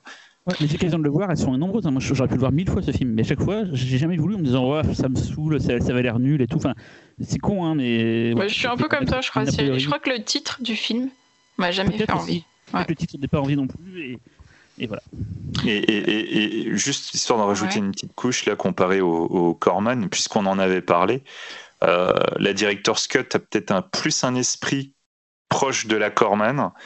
Et voilà, enfin, si, si- pour ceux qui ont vraiment aimé la Corman, vous vaut mieux regarder la Director's Cut d'abord. Mais par contre, si la Corman vous a pas forcément plu, regardez la théâtricole d'abord. Oui, c'est plus un drame, le film de Corman, et enfin, C'est ça. pareil, on ne sait pas trop sur quel pied danser, mais ça finalement ça, ça penche vraiment plus sur dans, dans le drame quoi. Donc t'écris ça comment Théâtricole Théâtricole. Euh, C'est à toi Xavier. Alors, bah, moi, écoute, euh, je, vais, changer de pays. Je vais vous parler d'un réalisateur qu'on adore tous ici, euh, qui est un peu euh, bah, Dieu pour beaucoup de personnes. Je vais vous parler d'un film de Takashi Miike qui s'appelle La Mélodie du Malheur, aussi connu sous le titre The Happiness of the Katakuris. Donc, c'est un film qui est réalisé en 2001 et qui est donc une comédie d'horreur musicale. Voilà. Euh, il s'agit donc en fait d'une famille euh, qui où chaque membre de la famille a eu un, revers dans la vie. Le film euh, va nous parler donc de cette famille qui se réunit autour du père, qui, qui s'est fait virer de son travail dans un magasin de chaussures, qui va décider en fait d'ouvrir un hôtel dans un lieu reculé parce qu'il y a une route qui est censée être construite pas très loin, au pied d'un volcan. Et euh, en fait, il décide de- de- de- d'appeler toute sa famille à la rescousse pour monter ce beau projet, puisqu'il est persuadé que cet établissement va parfaitement fonctionner, que les touristes vont s'y ruer. Et malheureusement, cette famille est quand même bien poissarde, puisqu'à chaque fois qu'une personne va venir dormir dans leur établissement, elle n'en sortira que les pieds devant. Voilà. Chaque personne a la malhe- malheureuse idée de mourir à chaque fois qu'ils vont venir dormir dans cet hôtel. Évidemment, euh, la famille étant au bord de la banqueroute et ayant très très peur de la mauvaise publicité, à chaque fois, ils décident de planquer les cadavres plutôt que d'appeler les flics. Au bout d'un moment, ça va poser problème. Donc voilà, bah écoutez, euh, c'est un film de Takashi Miike, donc euh, je crois que euh, toute personne qui écoute ce podcast connaît déjà le monsieur, l'homme euh, au moins euh, 1000 films, le gars qui est capable d'en faire euh, 4 ou 5 euh, par an, même s'il est vrai que depuis c'est quand même pas mal calmé. Bah voilà quoi, hein. vous le connaissez pour Fudo, vous le connaissez pour les, les Dead or Alive. Voilà, on a, on a nous-mêmes passé euh, son adaptation de JoJo's Bizarre Adventure, euh, son film le plus célèbre, qui n'est, de mon point de vue, pas forcément son meilleur, mais en tout cas, c'est le plus connu, c'est Audition. Euh, voilà, quoi, c'est un monsieur vraiment touche à tout. C'est, ouais, il a une réputation d'être un mec particulièrement foufou, réalisateur de films les plus barrés les uns après les autres tout en étant dans des registres complètement différents. Et c'est vrai que sa marque de fabrique, c'est très souvent euh, l'absurde, le trash, mais le vrai trash, euh, le gore. Et de temps en temps, il va, euh, il va un petit peu plus toucher au, drame ou au film plus, basé sur l'émotion. Et justement, euh, la mélodie du malheur, c'est un peu plus dans cette, euh, cette veine-là. Alors forcément, quand vous allez commencer à regarder le film où une jeune femme s'apprête à manger une soupe et, euh, va se rendre compte qu'il y a quelque chose dans la soupe qui ressemble à une sorte de petit angelot bizarroïde en pâte à modeler qui va lui arracher l'aluette pour se barrer ensuite avec et euh, se mettre à la dévorer avant de lui-même se faire bouffer par un corbeau qui va lui-même se faire bouffer. Enfin bon, bref, il y, a- tout un truc sur le cycle de la vie au début qui dure bien euh, plus de cinq minutes avant qu'un vieillard décide d'éclater un corbeau qui vole avec un angelot dans la bouche à coup de bûche, parce que c'est son grand délire, c'est envoyer des bûches sur des corbeaux. Et, et euh, à partir de ce moment-là, l'histoire va vraiment commencer et on va pouvoir rentrer dans la famille. Et euh, bah, c'est euh, c'est un film qui ne plaira pas à tout le monde. Déjà, euh, de base, le, côté comédie musicale, c'est vrai que nous, on en a assez peu parlé pour l'instant, mais c'est un genre qui rebute énormément les gens en temps normal. Et du coup, bah, proposer des films fantastiques ou horreurs basés sur de la comédie musicale ou étant elles-mêmes comme étant des comédies musicales, euh, c'est vrai que très souvent, ça, bah, ça fait pas envie en fait. c'est des films qui sont euh, qui peuvent être assez compliqués parce qu'ils ont la comédie musicale. Moi, je, je, pense que très souvent les personnes ont tendance à se dire que ça va être assez gnangnan. Et euh, quand on dit comédie musicale, moi j'ai un petit peu peu l'impression que les que les gens en fait ils s'attendent à du Disney et, et c'est pas forcément le cas. Ici, pour la mélodie du malheur, c'est un, film qui dans tous les sens. Alors c'est vrai que le côté assez violent du début n'est pas représentatif du reste du film, qui est plutôt drôle et à tendance humour noir. Mais c'est euh, un film qui va surtout se baser sur la famille. Et justement, c'est aussi pour ça que ce, film m'intéressait, c'est que Mickey, quand il décide de, de parler de, de drame, quand il décide de parler des émotions et des sentiments, eh ben étrangement, c'est peut-être là qu'il est le meilleur, quoi. Et je pense que Cyril sera tout à fait d'accord avec moi. Dead or Alive 2, c'est un des plus grands films de l'univers, quoi. C'est euh, c'est à chialer, quoi. Avec Bird of, China aussi. Exactement. Ouais, putain, ça c'est euh, les plus touchants, quoi. C'est voilà quoi. C'est vraiment c'est beau à tomber. Alors on n'est pas à ce niveau-là sur la mélodie du malheur, mais en même temps, c'est un film que je trouve vraiment touchant. J'ai regardé beaucoup de critiques du, du, film qui mettaient souvent en avant euh, l'aspect musical, qui est certes celui qui nous intéresse ici, qui mettait souvent en avant aussi le côté euh, délire, euh, foutraque. en même temps, c'est du Mickey. Vous venez voir un Mickey, vous savez que c'est du délire, vous savez que c'est foutraque, et vous savez que c'est trop long de 20 minutes. Bon, ça, voilà, quoi, on le sait tous, c'est évacué. Mais je trouve que tout ce qui fonctionne le mieux dans le film, c'est justement tout le rapport à la famille. C'est vraiment des, euh, ils ont tous les membres de la famille vont se réunir autour d'un projet. Personne ne croit véritablement au projet. Ce sont tous des personnes qui sont dysfonctionnelles. Et en fait, tout le film va montrer comment les liens face à l'adversité et à la mort, des fois violente, de personnes qui viennent là, euh, va finalement leur permettre de relier leurs émotions ensemble, de recréer une sorte de famille. Et en fait, même si c'est très foutraque, bah, j'ai trouvé le film extrêmement touchant. Donc en fait, il s'agit en plus d'un remake. C'est un, un remake en fait de The Quiet Family, qui est le premier film de Kim Ji-woon. Donc Kim Ji-woon, euh, si ça vous dit rien là tout de suite maintenant, c'est réalisateur de Deux sœurs, J'ai rencontré le diable, ou euh, dernièrement Il Yang, La Brigade des loups. Donc le, le film d'origine est certes aussi une comédie noire, mais c'est juste une inspiration pour Mickey. Mickey décide vraiment de faire quelque chose d'autre. Euh, les, numéros musicaux sont complètement délirants. C'est euh, moi, il y a vraiment des morceaux dedans que je trouve complètement dingues, qui certes ne plairont pas à tout le monde, mais euh, mais voilà quoi. C'est le côté dramatique dans le côté footrack est peut-être finalement la, petite gemme particulière euh, qui, fait vraiment que ça, ressort de la, filmographie de, Mickey. Alors dans l'eau, on va avoir beaucoup d'animations en pâte à modeler. C'est généralement les meilleures scènes. Euh, franchement, les passages en pâte à modeler, je les trouve complètement dingues. Euh, les morts, elles sont toutes plus ridicules les unes que les autres. Mention spéciale au Sumotori qui m'a vraiment fait mourir de rire, surtout la découverte du, euh, du deuxième effet qui se coule. Euh, y a très souvent, vous allez entendre parler d'un passage avec des zombies. Je, retire tout de suite ce passage, ça ne dure que le temps d'une chanson, mais qui en même temps, dans le fond, est quand même assez joli. Et c'est, euh, voilà, quoi, c'est peut-être pas, un des, pas le chef-d'œuvre de Mickey, peut-être pas un de ses meilleurs films, mais un de ses plus plus étrange et c'est euh, c'est peut-être aussi celui qui fait le plus le lien entre les différentes euh, facettes de Mickey. À la fois le côté humoristique, côté euh, foutraque délirant, et surtout qui vous amènera justement à ce, côté euh, dramatique et émotionnel qui peut y avoir chez lui, où vraiment c'est c'est vraiment pour moi le, très très haut du panier.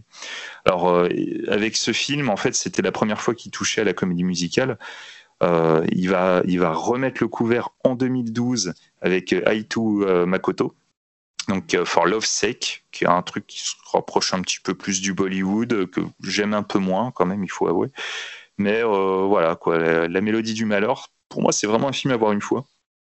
Qu'on aime ou qu'on n'aime pas Mickey, c'est peut-être une, pour moi, une des meilleures manières de rentrer dans l'univers de Mickey, parce que si vous êtes capable d'encaisser la mélodie du malheur vous pouvez tout regarder.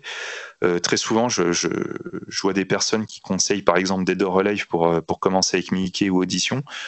Audition n'est finalement pas si représentatif que ça du style Mickey. Et Dead or Alive, on est déjà trop dans le Mickey pour, pour vraiment apprécier. Enfin voilà quoi, pour moi c'est vraiment la passerelle idéale pour rentrer dans son univers. Voilà. En tout cas, je suis curieux de voir euh, vos avis. Bon bah, je me lance. Allez. Euh, c'est euh, ouais, c'est étonnant. Alors effectivement, par rapport au thème de l'émission sur les films musicaux, moi j'étais un peu frustrée parce que je trouve qu'il y en a presque pas assez, sachant que justement les moments où il y, a des moments dans le film euh, assez, assez magiques, je trouve, où, euh, d'un coup, il s'anime euh, vraiment d'une manière. On, sent qu'il enfin, il bouge comme des danseurs, en fait, et d'un coup, on sent qu'on bascule dans le côté musical du film. Et souvent, c'est un peu frustrant parce que c'est trop court, ou alors ça c'est amorcé, ça ne va pas jusqu'au bout. Et, et ouais, j'étais un peu frustrée sur ce point-là.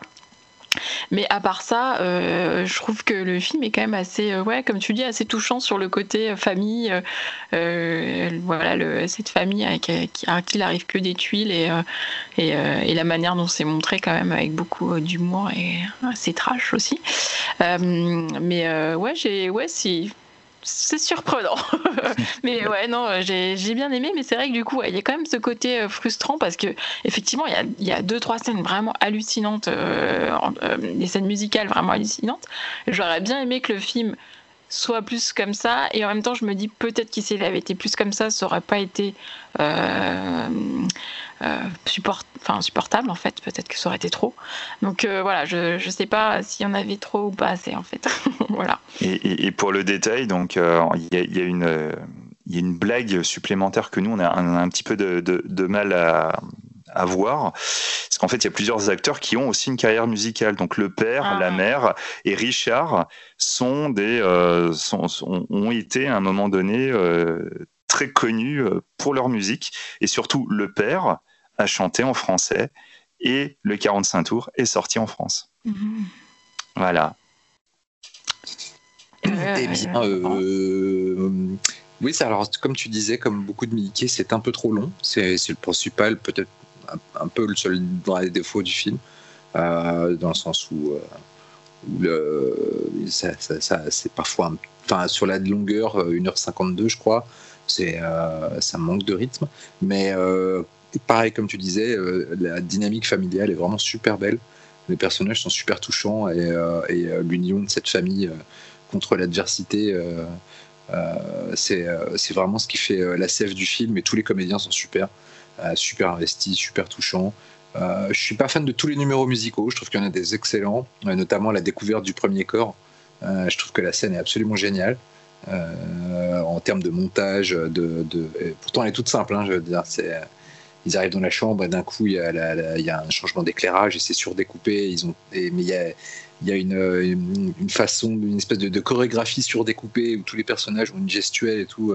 La scène est vraiment géniale. Il y en a d'autres où je suis moins. Euh, je trouve que parfois en matière de mise en scène, il est, c'est pas super rythmé. Euh, en matière de mise en scène de numéros musicaux, je pense notamment à la rencontre entre, euh, entre la fille et Richard.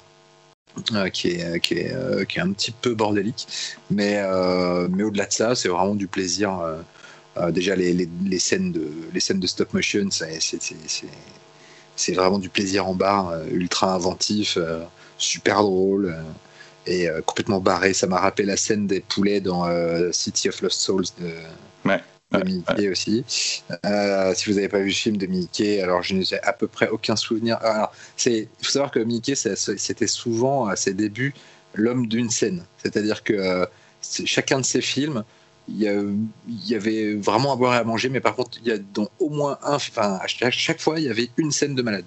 Et of Lost Souls, je n'ai aucun souvenir de ce dont ça, de ce dont ça parle, mais je me rappelle qu'il y avait un combat de poulets filmé à la, Matrix, avec des bullet time. Voilà. sachant que pour les, le, côté euh, homme d'une seule scène, euh, Brian De Palma, euh, quand il n'était pas en forme, c'était ça ses films. Hein.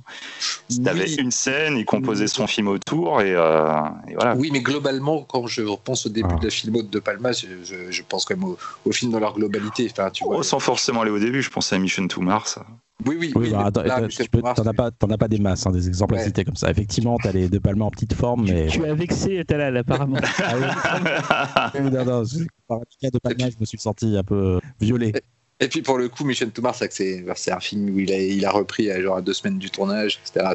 Bah, bon, bref. Euh, voilà, mais euh, voilà, donc en tout cas dans ces scènes de stop motion de, de, de la mélodie du malheur, on retrouve vraiment euh, le côté euh, complètement starbé euh, de- du, du Mickey des débuts, et, euh, et ça fait plaisir. Et euh, non, non, le film est vraiment euh, super agréable à regarder, euh, très attachant surtout. Cyril? Euh, oui, alors du coup, je je l'ai pas revu pour l'occasion, je suis désolé, mais comme c'est un film que j'avais beaucoup aimé, euh, c'est pas pour. euh, du coup, non, mais j'avais.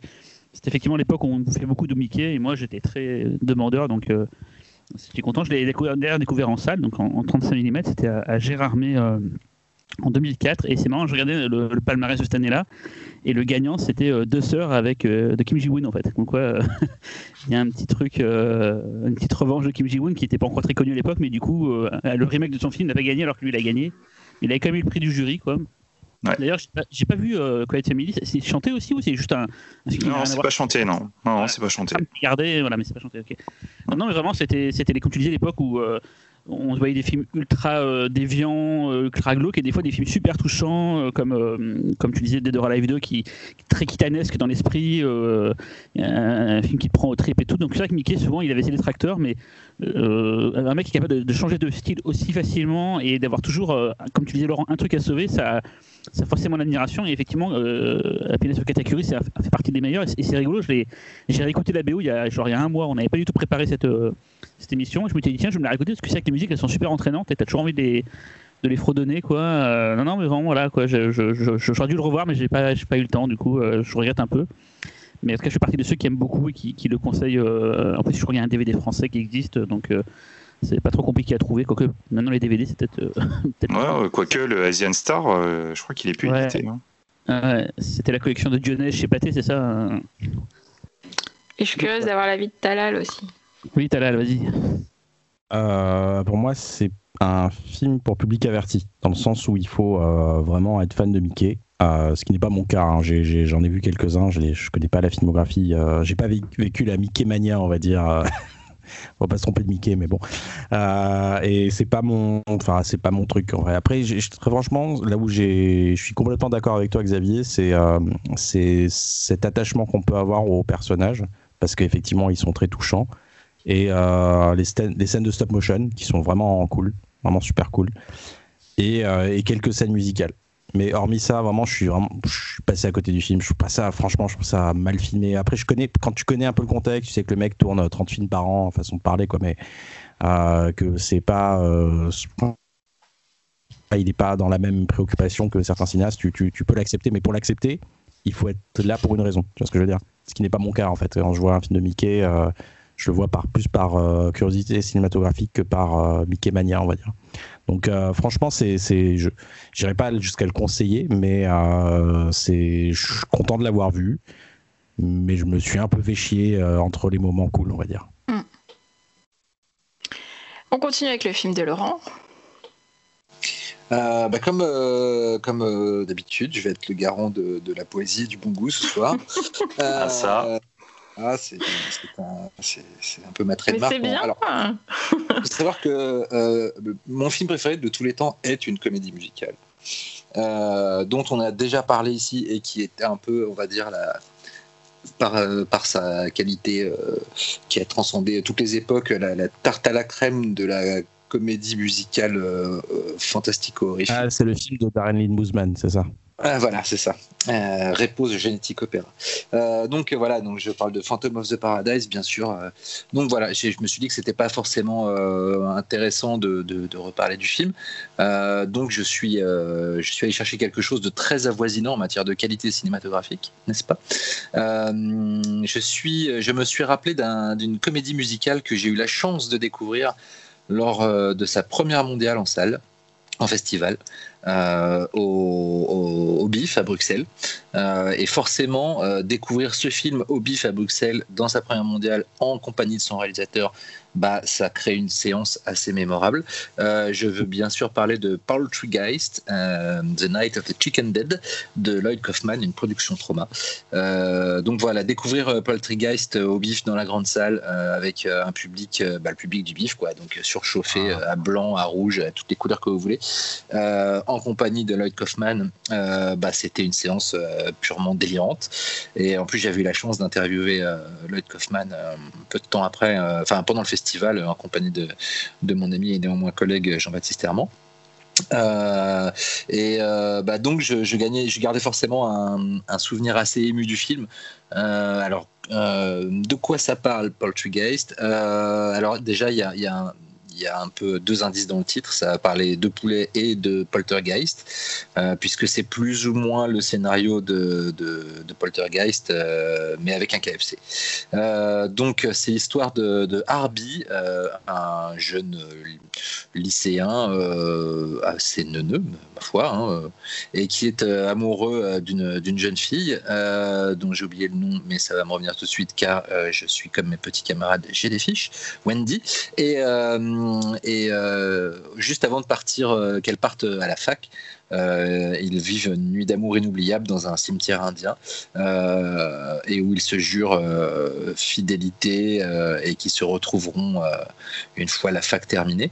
bon, il se passe des choses pendant cette nuit d'amour, hein, notamment un doigt dans le cul par un, zombie, mais ça, c'est juste les deux premières minutes du film. Et, et quelques années plus tard, Arby en se baladant dans sa ville, voit qu'il y a un, un, pseudo KFC qui va qui va ouvrir euh, sur euh, justement le là où a été où était avant le, cimetière indien où il a connu cette inoubliable euh, nuit de folie avec son amoureuse et aussi la découverte des plaisirs anneaux du coup. Et et donc il s'aperçoit d'un que le cimetière indien a disparu et, et que son amoureuse est revenue en ville et est devenue une, une militante lesbienne car il y a devant ce, pseudo KFC une, manifestation de, protestants, euh, notamment euh, il, y a des, végétariens, il y a des anticapitalistes, euh, il y a ceux qui veulent protéger la, culture indienne et qui protestent contre le fait qu'un tel établissement ait été construit sur un, lieu de sépulture indien. voilà. Et Arby, en, jeune euh, bien débile, au lieu d'être touché par toutes ces, toutes ces revendications, se dit que pour euh, vexer euh, son ex qui, qui est donc devenue lesbienne, et eh ben, il va travailler dans, ce, dans cet établissement et il y prend immédiatement le job de caissière. Et euh, il va s'apercevoir que bien euh, il y a une malédiction qui plane sur les lieux puisque euh, déjà il a donc été construit sur un cimetière indien. Et de plus les âmes des multiples poulets massacrés pour faire la viande absolument dégueulasse ne sont pas contents non plus. Tout ça va contaminer la nourriture. Et quand les gens vont l'ingérer vont même être contaminés et se transformer en zombies Voilà, en gros. Euh, donc, bon, le pitch vous, donne déjà un petit peu le niveau. Alors, pour ceux qui connaissent pas la trauma, c'est car c'est une, boîte dont on n'a pas énormément parlé encore dans le Pifcast. Euh, la Trauma, c'est euh, vraiment une maison, une maison indépendante américaine culte euh, qui a surtout œuvré dans les années 80 et 90, fondé euh, par euh, Lloyd Kaufman et Michael Hertz, et, et qui a produit les Toxic Avengers, ça a été leur premier gros succès, qui a aussi produit Class of Nukem High, Sergent... j'ai Kabukiman, voilà, merci. Euh, quelques films de, Lloyd Kaufman qui comptent parmi les, meilleures réussites, qui sont Terror Firmer, ou bien, euh, euh, j'ai vraiment un, des trous de mémoire ce soir, Terror Firmer et... Juliette. Voilà, et Troméo et Juliette, tout à fait. Euh, Troméo et Juliette qui a signé notamment les débuts de James Gunn euh, en tant que scénariste. Euh, donc la Trauma, c'est une boîte qui distribue des films qu'ils n'ont pas produits, qui sont très souvent du bis très assumé, et qui produit quelques films qui sont aussi très souvent des bis très assumés. Ils ont commencé en fait par, par des, des petits nudies des, petits films, des petites comédies érotiques cheap, et puis ils ont connu le succès donc avec The Toxic Avengers. Et et en fait, c'est une firme qui, qui est farouchement indépendante, qui produit, qui produit pour des budgets assez minuscules, avec toujours un petit peu les mêmes personnes et aussi beaucoup, beaucoup de bénévoles, et qui a toujours eu une santé financière vacillante. Euh, par, euh, par des, parfois des, tentatives de, soit d'investir un petit peu plus dans des films qui n'ont pas marché, soit des, films qui ne sont pas sortis pour des raisons X ou Y. Euh, et bah, ça a été le cas, ça a été le cas avec qui a quand même coûté quasiment 500 000 dollars et qui, euh, lorsqu'il est sorti en salle aux USA, en a rapporté, euh, je crois, à peu près 22 600. Donc, euh, forcément, ce genre de bouillon, c'est très compliqué quand on est une boîte, une boîte indépendante comme, comme la Trauma, d'autant que, que Lloyd Kaufman avait lui-même financé une partie du film avec l'argent de sa retraite, ainsi que de la retraite de sa femme. Donc, tout ça a été très compliqué et a quasiment signé l'arrêt de la Trauma, qui après a continué bon an mal an à sortir quelques films. Euh, Lloyd Kaufman est revenu un petit peu après à l'attaque avec euh, avec des suites de Class of Nukem High qui euh, que je n'ai pas vu mais qui paraît-il sont assez assez affligeantes. Et récemment, toutefois, il a sorti un film que j'ai quand même très envie de voir qui s'appelle Shakespeare Shitstorm. D'accord, ok. Voilà, c'est vrai que j'en ai entendu, j'en ai entendu euh, du, moyen, mais bon, euh, je trouve que du moyen trauma, euh, si c'est si c'est à la Lloyd Kaufman, ça peut toujours être rigolo. Ils sont forts pour les titres en tout cas. Voilà, c'est sûr. Euh, donc euh, voilà, Poltergeist, c'est donc une comédie musicale aussi. Euh, j'ai oublié de, le signaler, mais vous, avez, vous l'avez deviné car c'est le, thème de l'émission. et la musique est traitée comme le reste dans le film, hein, c'est-à-dire bah, c'est fait par des bénévoles, car il faut savoir que pour faire le film, le Kaufman et la Trauma bah, ont fait appel à un maximum de bénévoles qui sont venus en passant des, petites annonces sur Internet, sur, Craigslist, etc. Et, et donc il y a des gens qui sont venus un petit peu des quatre coins du monde et des quatre coins des États-Unis le film a été tourné dans un, dans un McDo désaffecté, euh, sauf pour. Euh, et, l'équipe dormait dans une, dans une église désaffectée. Et en fait, ce qui est très drôle d'ailleurs, c'est qu'en revanche, dans les scènes de nu, le contrat signé avec les propriétaires du McDo désaffecté stipulait qu'il était interdit de tourner des scènes de nu euh, dans le McDo désaffecté. Donc, ils ont tourné toutes les scènes de nu dans le sous-sol de l'église. car là, en fait, dans le contrat qu'ils avaient signé avec l'Église, il n'y avait pas d'interdiction de, de, tourner des scènes de nu. Euh, pourquoi j'aime le film Déjà, est-ce que je l'aime vraiment? Parce qu'en le revoyant pour ce, cette émission, je, suis je, suis un petit peu revenu de mon, souvenir mémorable de la projection. C'est pour ça aussi que je parlais tout à l'heure, quand on parlait de Forbidden Zone, de, l'effet euh, souvent positif, je pense, d'un film euh, happening comme ça, quand on le découvre avec une foule. je suis toujours plutôt fan quand même du côté extrêmement rentre-dedans de, de Poltergeist, puisque on, va, on va y revenir, mais c'est quand même euh, le film de tous les excès. Mais, euh, mais c'est vrai qu'il y a un gros problème de rythme, il y a un problème de chansons et, euh, et, qui sont pas extraordinaires, on va bien le dire. ça chante pas toujours trop trop mal, c'est juste que les airs, les orchestrations, bah, on les retient pas des masses et ça, ça, a été signé par un, par un mec qui a vu une petite annonce et qui a accepté de le faire gratuitement. Donc bon bah Parfois, on peut tomber sur des petits génies, hein, mais, mais bon, c'est pas toujours le cas. Là, c'était pas le cas. Euh, au-delà de ça, euh, le film est déjà pour euh, toute sa charge politiquement, enfin anti-politiquement correct, anti anti-industrie de la viande, anti, anti-capitalisme, anti à peu près tout ce que vous voulez d'ailleurs. Euh, est quand même extrêmement réjouissant. Euh, d'ailleurs, euh, on y voit même une pancarte libérer José Bové, donc c'est pour vous dire à quel point ah. est revendicatif. Oui, bah, il fallait que je le mentionne, hein, c'était ah, inévitable. Euh, euh, et euh, à ce, titre, moi, je suis toujours très très fan de, ce genre d'esprit très bah, South Park. Hein. D'ailleurs, un des deux créateurs de South Park fait une apparition dans le film, et on sait que les créateurs de South Park sont, très proches de sont très proches de la trauma. D'ailleurs, il y a d'autres caméos assez savoureux, comme celui de de Ron Jeremy. Enfin, son camo, son camo était savoureux euh, à l'époque, il est un peu moins aujourd'hui avec. maintenant c'est plutôt ah, Maintenant c'est compliqué, ouais. Voilà, avec euh, avec les les, les, accusations. Euh, les multiples accusations. Les multiples accusations qui, qui, qui le ciblent et qui qui sont des accusations. Euh, J'irai pas plus loin parce que tant qu'une affaire n'est pas jugée, mais bon, si on n'est pas si, si, si, on est méfiant envers Darmanin, on est méfiant envers envers euh, Ron Jeremy, c'est tout à fait normal. Euh, et, euh, et quelques autres caméos qui m'échappent, mais mais vous allez m'aider? Non, Il me semblait qu'il y en avait un autre. je me rappelle plus. Bah, il y a quand même un caméo de la fameuse scène. Bah, il y a Lloyd, Kaufman lui-même. Ah, bah, Lloyd Kaufman lui-même, oui, qui joue, qui joue l'incarnation en string en string euh, et qui, euh, bah, qui, comme tout le monde, hein, qui joue pas très bien en fait. Hein.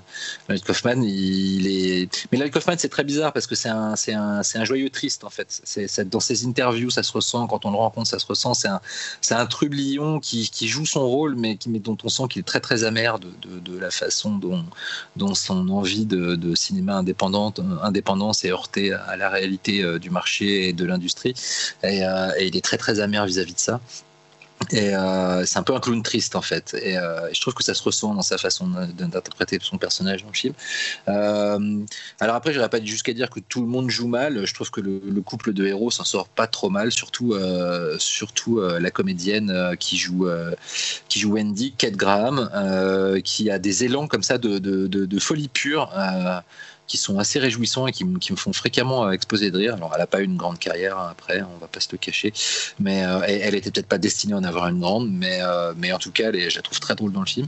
et puis, bien sûr, bah, on va quand même pas passer sous silence le côté gorefest absolument délirant que le film revêt au bout d'une heure quinze à peu près, où ça part vraiment en cacahuète à la Branded, avec une multiplicité de gags gore, cons, escato en veux-tu, en voilà plus ou moins bien fait, euh, mais là n'est pas la question. Euh, la question c'est est-ce que c'est drôle? Oui, ça l'est férocement. Moi, ça me fait vraiment hurler de rire euh, à, beaucoup de moments. Je trouve qu'il y a même beaucoup trop de gags pour pouvoir tous les mentionner. Mais c'est vrai que pour arriver là, on a, on a des scènes qui s'étirent un peu en longueur, quelques numéros musicaux qui sont pas forcément convaincants. Mais euh, voilà, je trouve que ça reste euh, pareil, l'incarnation de ce que j'aime beaucoup euh, dans le cinéma contre-culturel qui rentre dans l'art, même s'il n'y a pas de thunes, avec la bonne volonté de, de, gens qui y croient, qui ont envie de s'amuser, qui ont envie d'apprendre aussi, parce que mine de rien, il y a quand même quelques grands noms qui sont sortis de la trauma et c'est quand même, je pense, une, excellente école pour apprendre à faire du cinéma des mers d'art. Et puis aussi cette personnalité de Lloyd Kaufman, ce clown triste qui essaie quand même, bon an, mal an, toujours de revenir, de revenir, et qui fait, euh, qui fait toujours des films, même s'ils sont vraiment pas maîtrisés, d'une générosité en revanche totalement euh, euh, indéniable, et bah, ça fait toujours plaisir. Et même si j'ai pas, j'ai pas retrouvé ce, ce, grand souvenir de projection que j'avais eu, ça reste, ça reste quand même, je trouve. un de, ces, un de ces films de, de mauvais garçons, de sales gosses qui font, qui, qui mettent toujours du baume au cœur une fois qu'ils se terminent. Voilà, je vous laisse euh, le plaisir ou le déplaisir dans débattre. Je, je, vais prendre la, parole parce que pour revenir sur, ton passage, tu disais le, le découvreur de talent. Et c'est vrai que j'ai failli prendre un film trauma qui n'est pas vraiment un film trauma à la base, à la ah, base de Forbidden Zone. J'y ai failli, j'ai failli aussi. Cannibal the Musical, voilà. J'ai failli prendre euh, ça, puis finalement, je me suis dit, il est, plus, plus connu Forbidden Zone, donc c'est pas vraiment un film qui a besoin d'être mis en avant, voilà. Mais bon, ça, ils, ont quand même ce côté, comme tu dis, euh, James Gunn, ça. Moi, j'avais vu le film aussi en festival au LUF à Lausanne, d'ailleurs, un petit coucou à, Julien Baudivi qui nous écoute, qui est patron du, LUF, un, des meilleurs festivals en Europe en tout cas. Et j'avais vu le film là-bas en présence de, de Kaufman et d'une, d'une, à la base, elle était maquilleuse euh, B.T. Anderson, elle avait bossé sur Poltergeist, et depuis, elle est devenue réalisatrice, et elle a fait euh, un film euh, assez pas mal qui s'appelle Die Hard il y a 2-3 deux, trois ans, quoi. Donc, quoi, tu vois, il continue encore à, pousser les gens, et il m'avait raconté justement le, tournage assez épique, parce que tu disais que c'était un McDo abandonné, mais c'était un McDo abandonné dans une banlieue américaine, apparemment hyper craignos. Oui. ce qui est pour, pour, leur vie, on a bossé là-bas et tout, quoi. Donc, moi, j'avais donc vu le film dans une salle avec plein de gens, et tout comme toi, tu l'as vécu au bif. En tout cas, tout le monde était à fond sur le film, on avait tous adoré. Je l'ai pas revu comme pour le film de Xavier pour l'occasion, mais je sais qu'en tout cas, on quand on est passé aussi aux Alus, ça avait vraiment vachement plu. C'est peut-être un, film à voir peut-être plus en salle, et peut-être le côté euh, festif doit peut-être plus marcher. Je sais que le passage est obligé dans les traumas de la, de la voiture qui se retourne, tu sais, l'accident de bagnole, euh, que maintenant, limite, on a ras-le-bol de voir, bah là, ça marchait encore à fond, quoi. Euh, et ça faisait partie de la, de la scène trilogie, des, enfin, quadrilogie des, traumas qui étaient vachement bien, où il y a une période où ils ont un peu touché la, du doigt la grâce avec Terror Firmer, comme tu disais, Citizen Toxic et. Euh, et Tromeo Juliette. Et d'ailleurs, là, euh, au scénario de, Citizen Toxic, on trouve Gabriel Friedman, qui était en fait euh, déjà l'origine sur le scénario de Citizen Toxic et euh, qui est le monteur d'ailleurs du film et tout. Et donc à l'époque, ils avaient, je pense, une bonne team euh, autour d'eux. Et comme toujours chez Trova, bah, ça va, ça vient. Et après, ils l'ont plus, cette team-là. Effectivement, les, les, moi, je les ai vus, les Class of Nukema. Enfin, non, j'ai vu que le premier dans les, dans les Returns. C'était une catastrophe.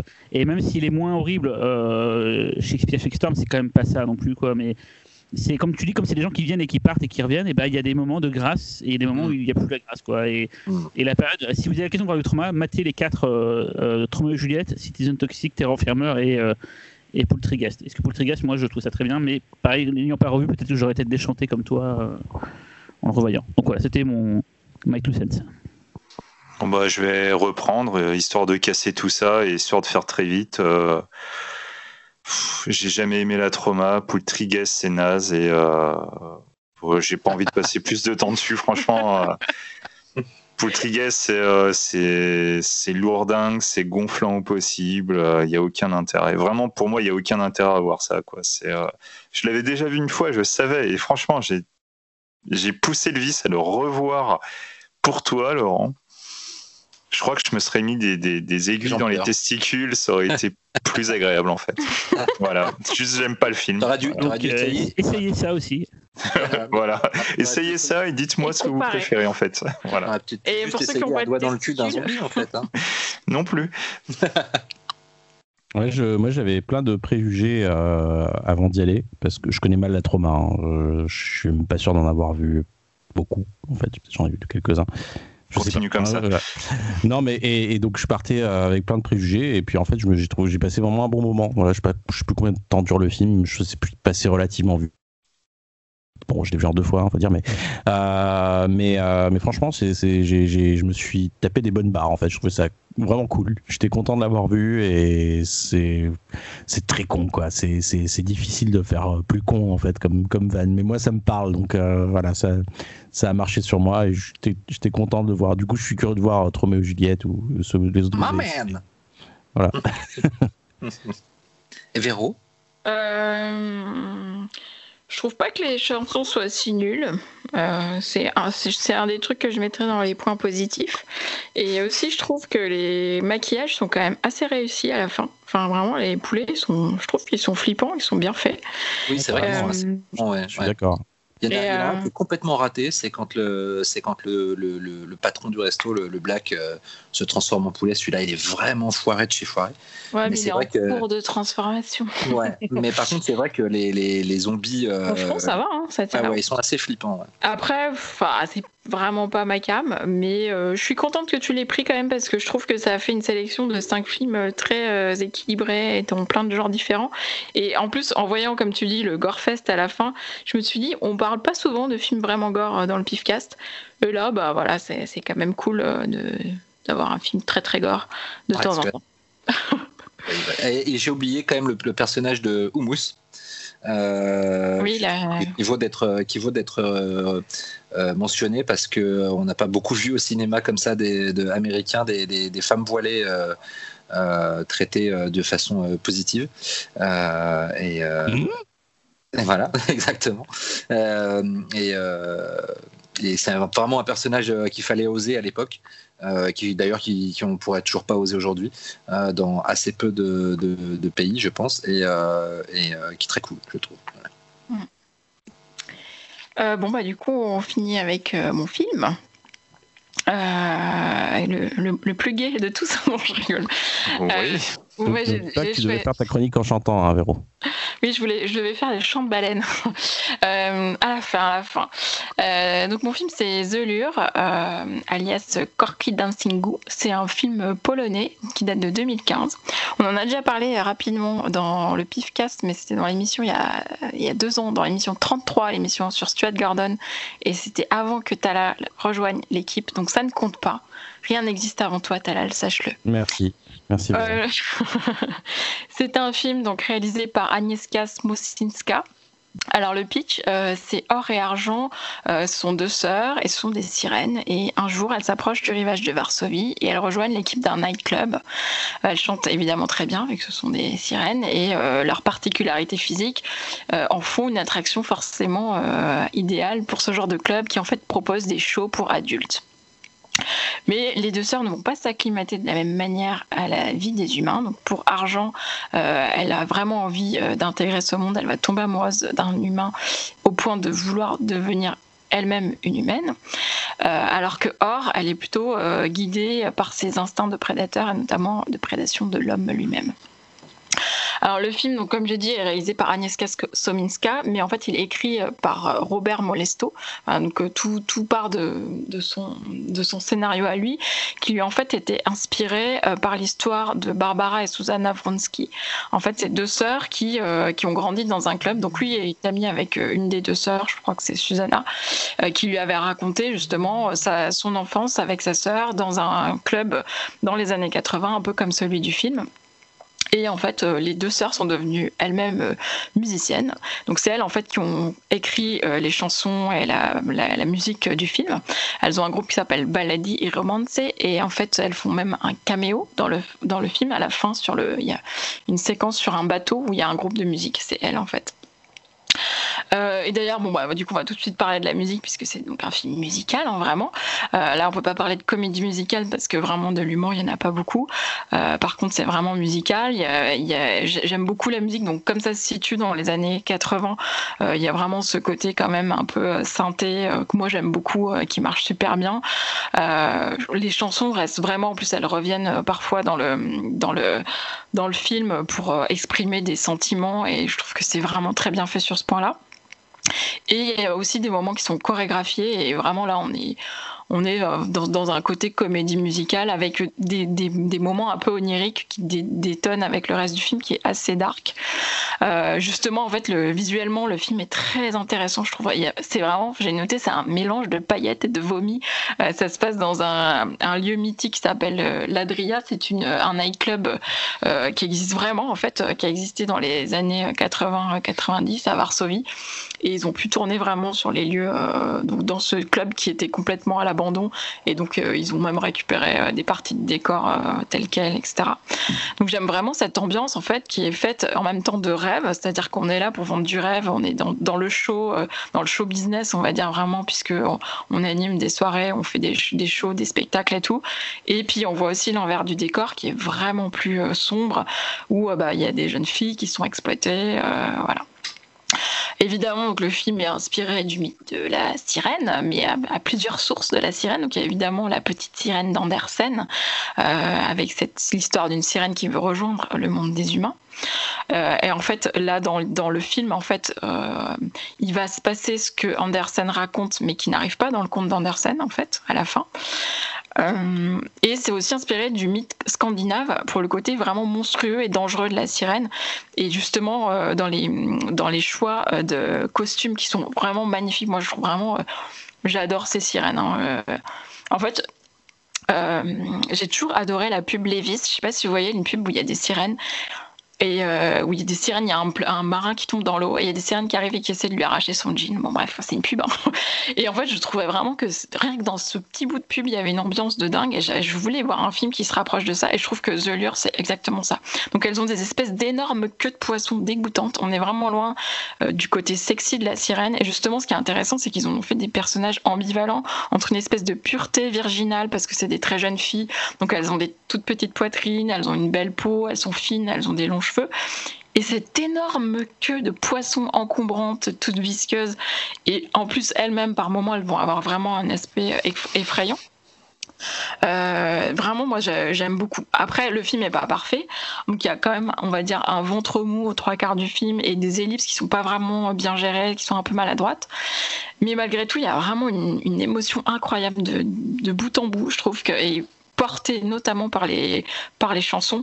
Euh, c'est-à-dire qu'en général, dès qu'il y a une émotion forte, il y, a une, il y a une séquence musicale et ça, je trouve ça vraiment très très bien fait. Quoi. Et pour moi, c'est vraiment un très beau film et un très beau film musical.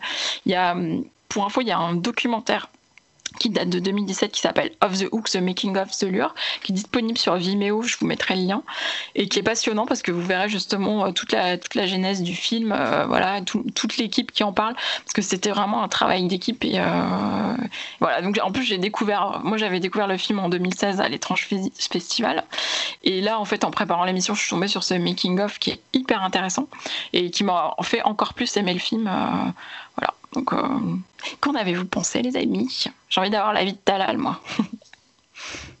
Écoute, euh, je, j'essaie de, me rappeler si, j'avais vraiment aimé ou pas.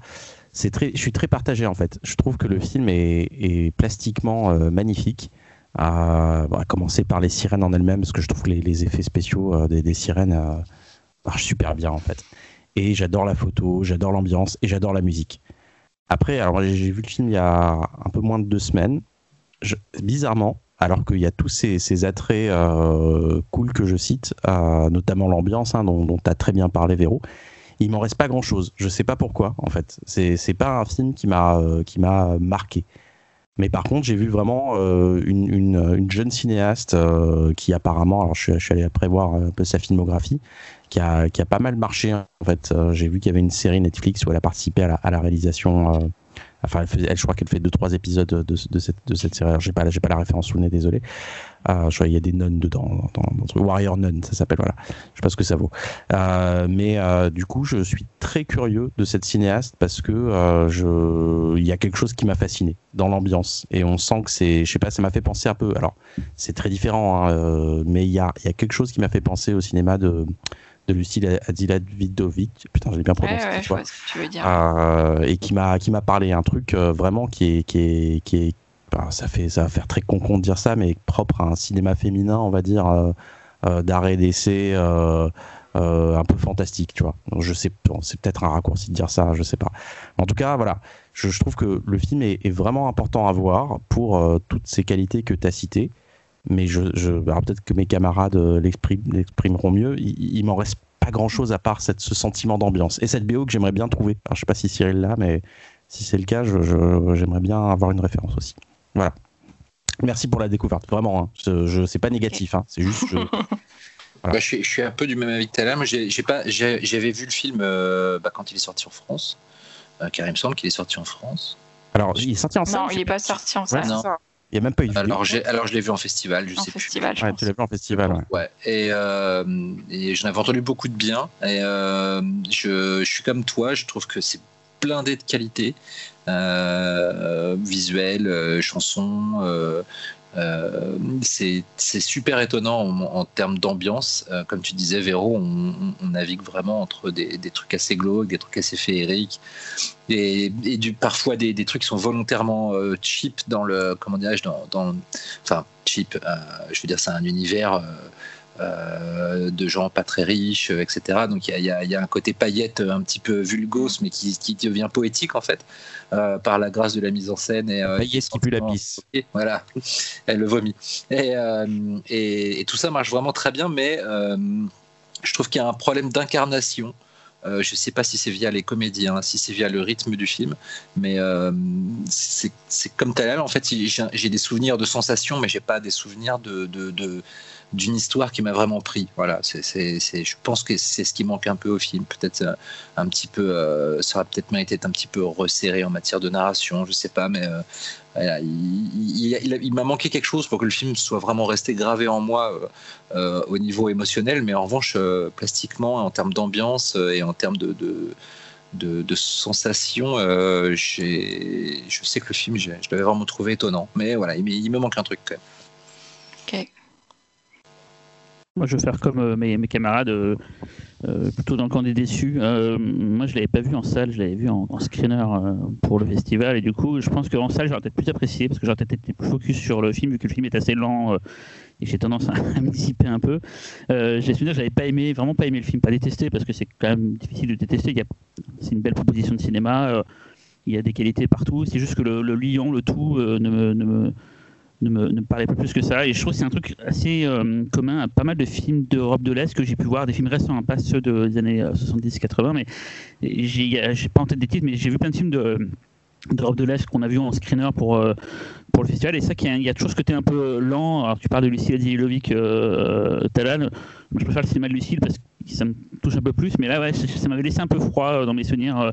donc, je ne veux pas des, de, dire du mal parce que ça reste comme une belle proposition de cinéma. Euh, euh, et pour information, euh, moi je me rappelle très bien de la pub Levis Véronique et il y avait la musique, la musique Underwater Love de Smoke City qui était géniale dedans. voilà, quoi. Et truc rigolo, c'est qu'on a, à part Talal, on a pris quatre films indépendants en fait.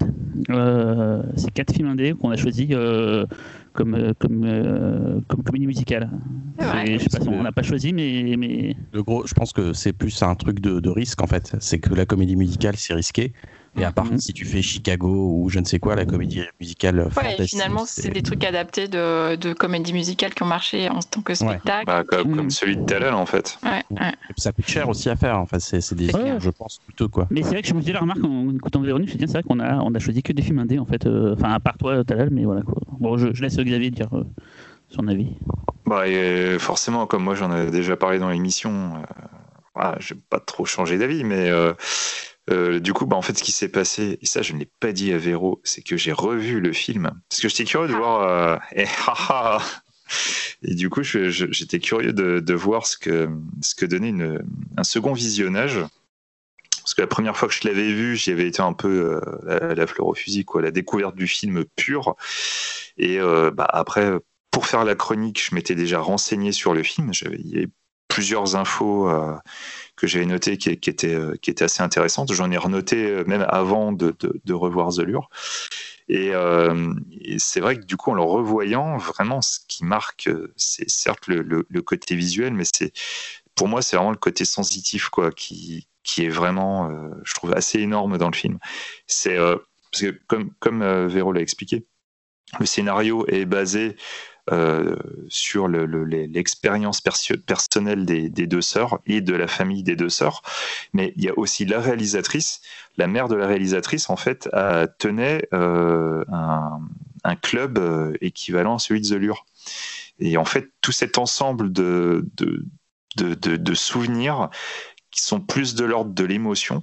Et justement, c'est là-dedans, je trouve que ça se ressent. C'est clairement les, quand tu as les numéros musicaux, tu as ce style euh, d'ambiance et tout machin, c'est un style d'ambiance qui, qui touche la réalisatrice.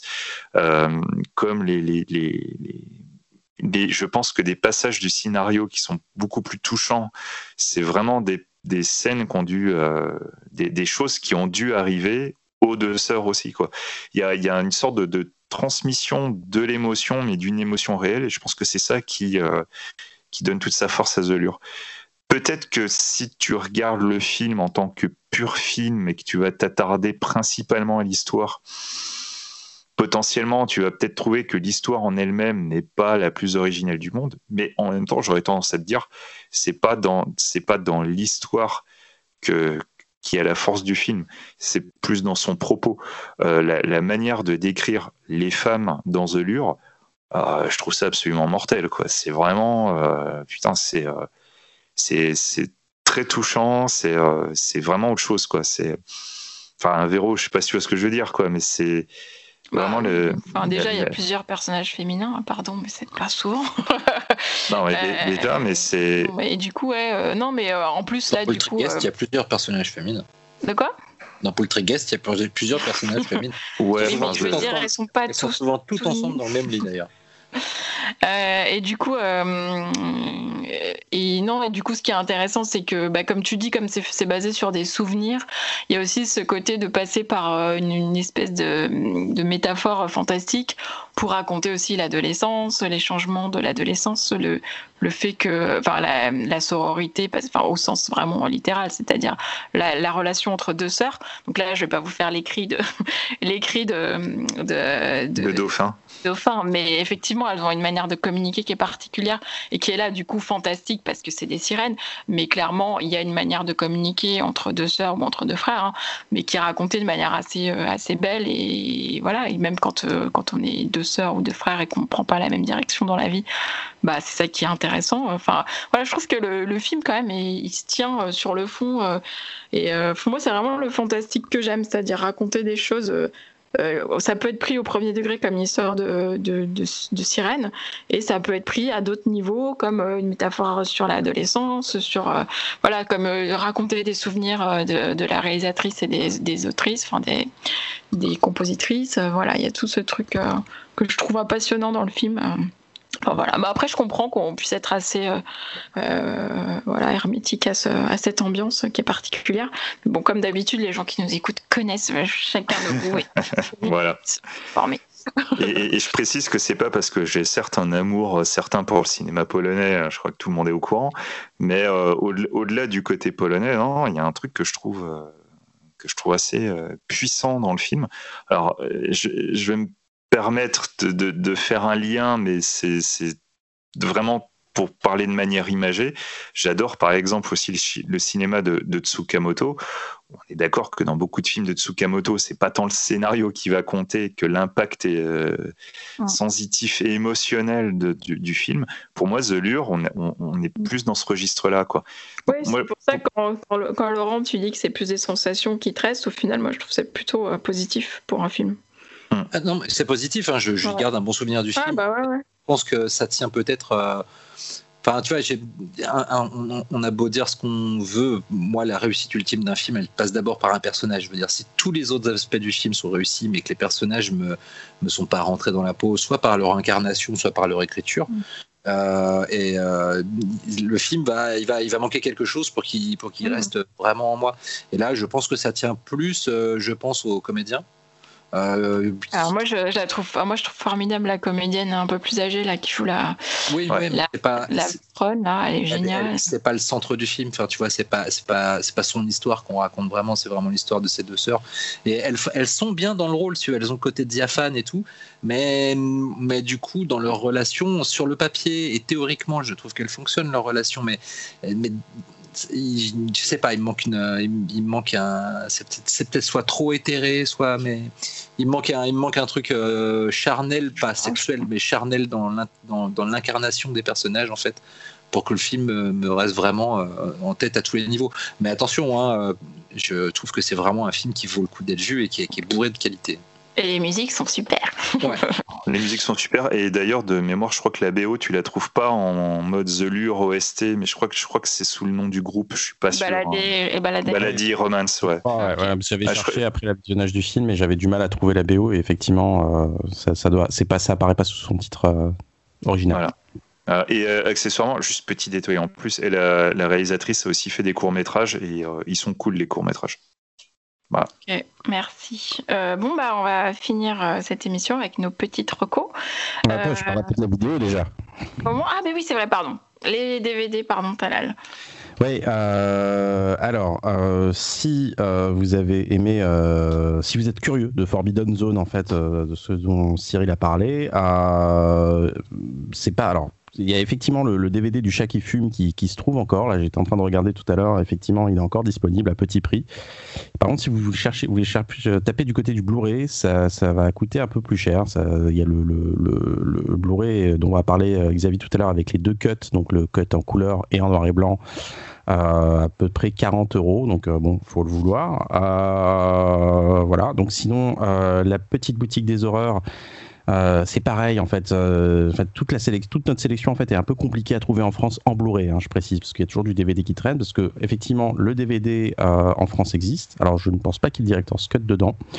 Pour la petite boutique des ors, mais par contre, il faut aller en Angleterre, et là vous avez une galette qui coûte pas très cher, c'est à peu près dans les 12 euros, c'est comme ça que je l'ai topé, euh, avec les deux montages donc, euh, et euh, doublage et sous-titrage français. Donc ça en vaut la peine, et puis en plus il y, a du bonus qui va revenir un peu sur le director's cut, un, petit making-of de l'époque, franchement allez-y, ça en vaut la peine.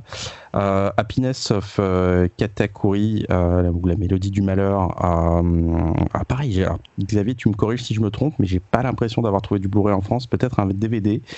Euh, il, y avait, qu'un DVD, c'était le Diane Star, et, je crois qu'il est plus édité en plus. Oui, c'est ça, tu en parlais tout à l'heure. Par mm. contre, alors pareil, euh, c'est encore du côté de chez Arrow. J'ai l'impression qu'on va appeler ma, ma bah hein. euh, chez Arrow. Donc voilà, Arrow toujours. Et, il est souvent pas cher. Ils font souvent des, des, soldes ou des, des, offres spéciales, et très souvent, tu as Happiness of the Katakuri dedans. Ouais, effectivement. Euh, Trigast, pareil, euh, pas de Blu-ray chez nous. Il euh, faut se tourner du côté euh, des États-Unis. Sinon, il y a, plus proche, il y a une édition limitée avec un beau digibook en Allemagne. Gardez votre argent. Ouais.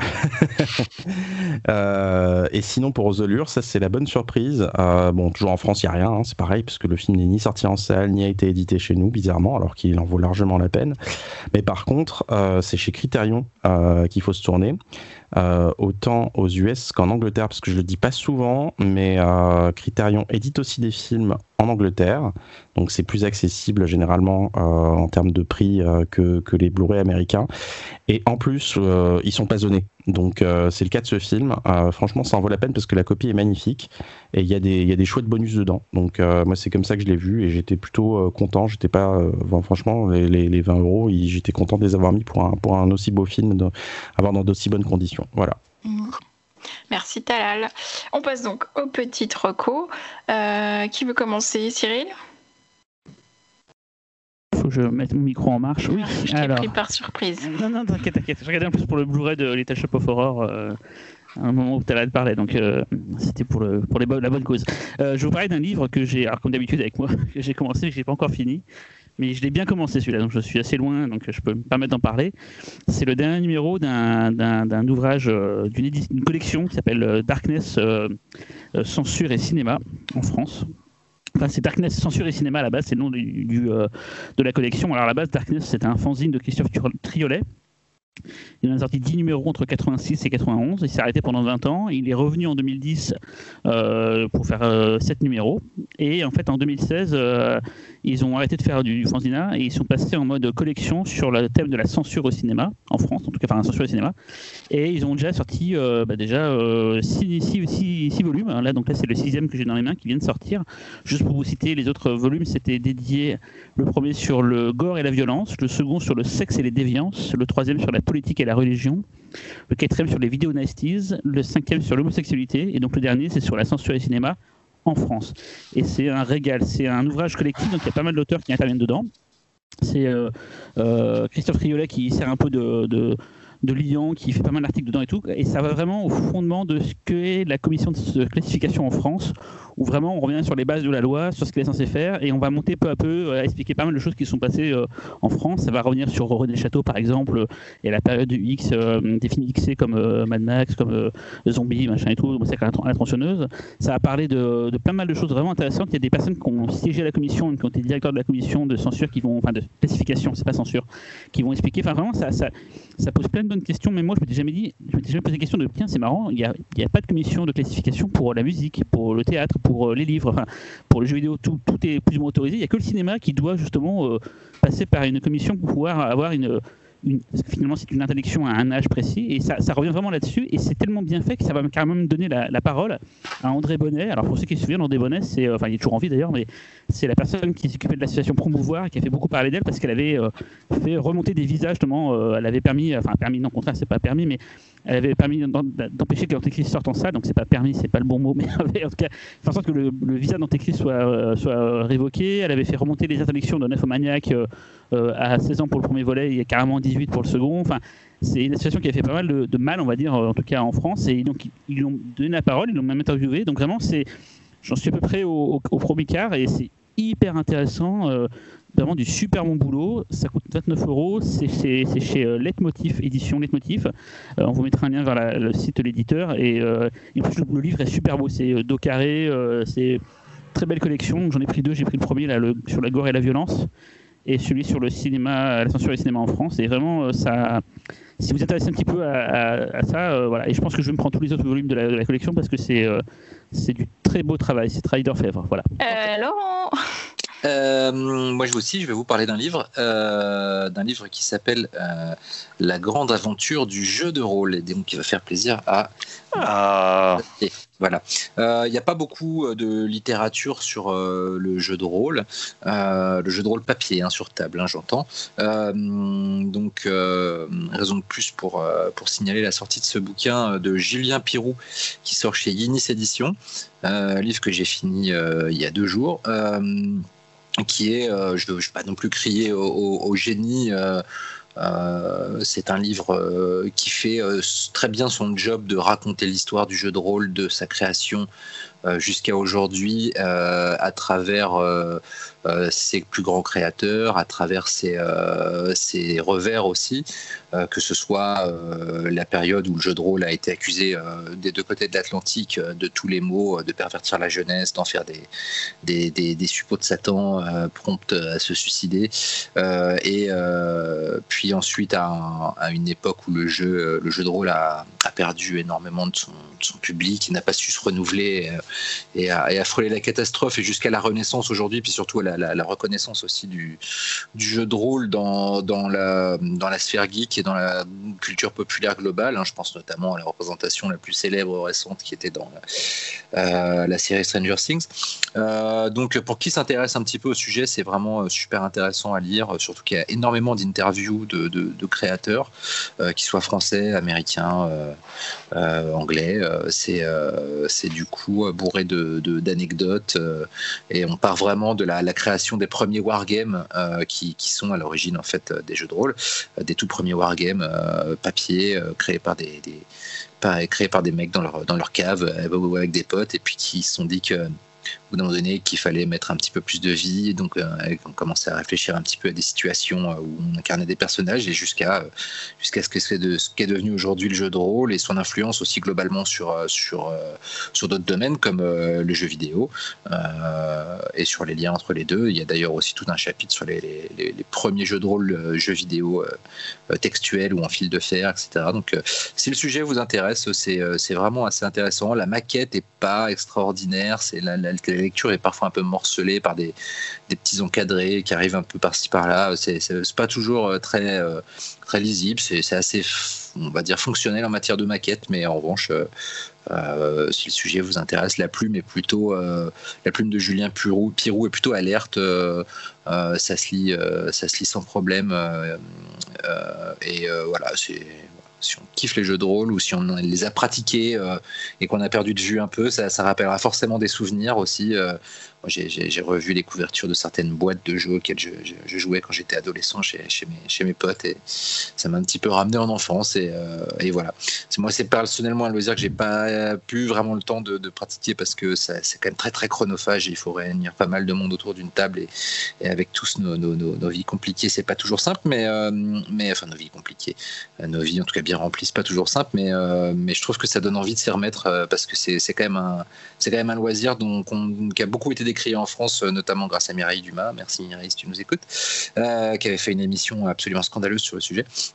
Et, euh, mais qui, est quand même bourré de, qualité, je te trouve, en matière de, sociabilisation, de, pour apprendre un petit peu aux enfants à, se reposer sur leur imaginaire, à le faire travailler, à faire des maths aussi, parce que quand il faut additionner 3D6 plus 2D20 plus 1D4 et soustraire votre les malus, les malus. et les malus, etc. Bah, et bah, mine de rien, ça fait travailler les maths. voilà, donc je conseille.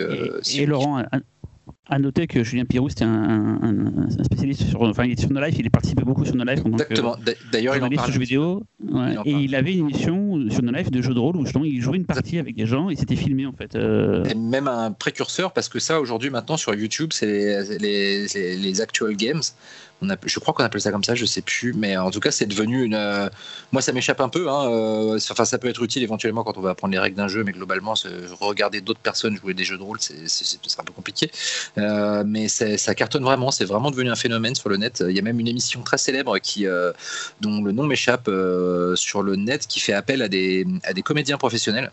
Euh, notamment par exemple la, jeune fille qui, double Ellie dans, euh, dans euh, The Last of Us, participe très très souvent à cette émission car c'est une rôliste et du coup c'est assez fun à regarder parce que c'est pas la bonne auberge non? C'est pas ça?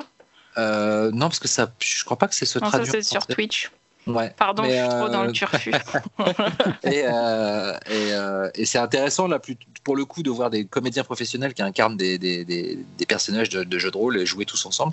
Euh, donc ça, c'est plutôt intéressant à la limite, mais sinon, globalement, euh, en tout cas, oui, c'était un précurseur, Julien Pirou, sur No Life. Quand, bah, sur No Life, ils étaient précurseurs sur plein de trucs. Il y a plein de trucs qu'on retrouve sur YouTube, Twitch qui était fait à l'époque sur No Life. Euh, en même temps, on va pas faire comme Antoine Deconne et juger les gens qui regardent d'autres gens qui jouent. ah oui, c'est vrai. Non, non, je, je juge pas. Je, je, peux comprendre quand on est vraiment passionné par le truc. Moi, personnellement, c'est le jeu de rôle, c'est enfin, c'est pas c'est pas extrêmement visuel du coup. Donc on donc c'est euh, et puis il faut si on participe pas, on, y reste extérieur. Mais euh, mais en revanche, je peux comprendre euh, l'intérêt. Mais c'est vrai que c'est c'est pas quelque chose que je fais de regarder ces émissions. Talal.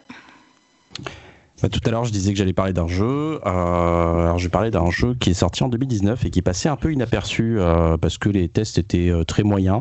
Euh, mais en fait, non, c'est une tuerie. Euh, ça s'appelle Blasphemous. Euh, donc, c'est. Ah putain, j'en ai entendu parler l'autre Je suis en train de le faire aussi. Ah bah, bon. Ah, Ah bah, ça j'ai vu une vidéo l'autre jour qu'on parlait, ça m'a donné super envie en fait. Ah, Ouais, c'est chambé. C'est chambé. ouais. Franchement, c'est mortel. Donc, euh, c'est un, petit studio indépendant espagnol. Donc, c'est un jeu indépendant, hein, euh, tout petit jeu indépendant. Un petit jeu indépendant qui s'appelle euh, d'un studio qui s'appelle The Game Kitchen. Donc, c'est édité par la Team 17. Donc, euh, bon, voilà, qui, qui édite entre autres Worms, la série Worms. Donc, c'est dispo sur PC, Sur Amiga, ils avaient fait plein de jeux. Xbox, PS4. Team 17 Ah, sur Amiga, c'était avec Sega Ouais. C'était un peu les, les maîtres à l'époque. Oui. Amiga. Ouais. Et euh, donc, euh, The Game Kitchen, ils avaient fait un jeu qui était sorti en 2013 qui s'appelait euh, The Last Door. Donc, c'était un jeu aussi euh, horrifique. Parce que je l'ai pas dit, Blasphemous est un jeu un peu en ambiance, en tout cas horrifique. Et donc, Last Door, bah, c'était un point and click en 2D, euh, en pixel art, apparemment, qui a une, une réputation assez solide. Euh, donc Blasphemous est, né euh, d'un Kickstarter en 2017 que euh, donc Game Kitchen avait lancé. Kickstarter qui s'est terminé avec un, très gros succès. Le jeu, je sais pas combien il avait récolté, mais ça avait très bien marché de souvenir. Euh, donc c'est un Metroidvania, aussi un peu en pixel art, euh, qui va pas forcément révolutionner le genre, mais qui va euh, tirer toute sa force de son univers. Euh, c'est un univers très particulier, avec une ambiance assez malsaine, qui moi m'a beaucoup fait penser à, Shadow of the Beast, ce jeu de 1989. J'avais j'avais fait chez mon voisin euh, sur sur Amstrad à l'époque. Euh, donc là, sauf que là, il a vraiment sa spécificité espagnole en fait, parce qu'il est très inspiré de l'art religieux euh, espagnol, précisément de, de, la région de, Séville, en Andalousie. Euh, donc ça va s'inspirer de, de, grands peintres comme Velázquez ou Goya. D'ailleurs, apparemment, le, le jeu est direct, prend directement ses références d'un tableau de Goya qui s'appelle La procession des, des pénitents. Donc on y joue euh, donc un pénitent, donc c'est un, ce qui est, une sorte de personnage avec un casque étrange, très pointu. Euh, donc ce monsieur est survivant d'un massacre euh, et qui il se balade avec son épée qui s'appelle euh, Mea culpa. Euh, donc là, le champ lexical euh, est très très religieux et, ça l'est tout du long. Et donc il va combattre euh, des, les habitants de cette ville fictive euh, dont je vais un nom imprononçable. Et en fait, les habitants ont été transformés en monstres qui représentent leurs propres péchés. Voilà. Donc là, sur le pitch, euh, si ça vous donne pas envie, si, pour moi c'est un film, un jeu complètement efficace. Euh, donc vous l'aurez compris, la, DA est à tomber par terre euh, avec le pixel art, euh, malgré le pixel art en fait, parce que ce, bestiaire est super incarné et personnellement pour moi c'est un des plus beaux bestiaires que j'ai jamais vu dans un jeu vidéo. Et au passage, je vais recommander, je vais faire deux autres recommandations sur le même sujet. Il y a un Art of qui est en vente sur le site de l'éditeur, qui est magnifique, qui reprend tous les dessins de conception qui ont été faits pour, pour ces bestioles. Euh, c'est vraiment à tomber par terre.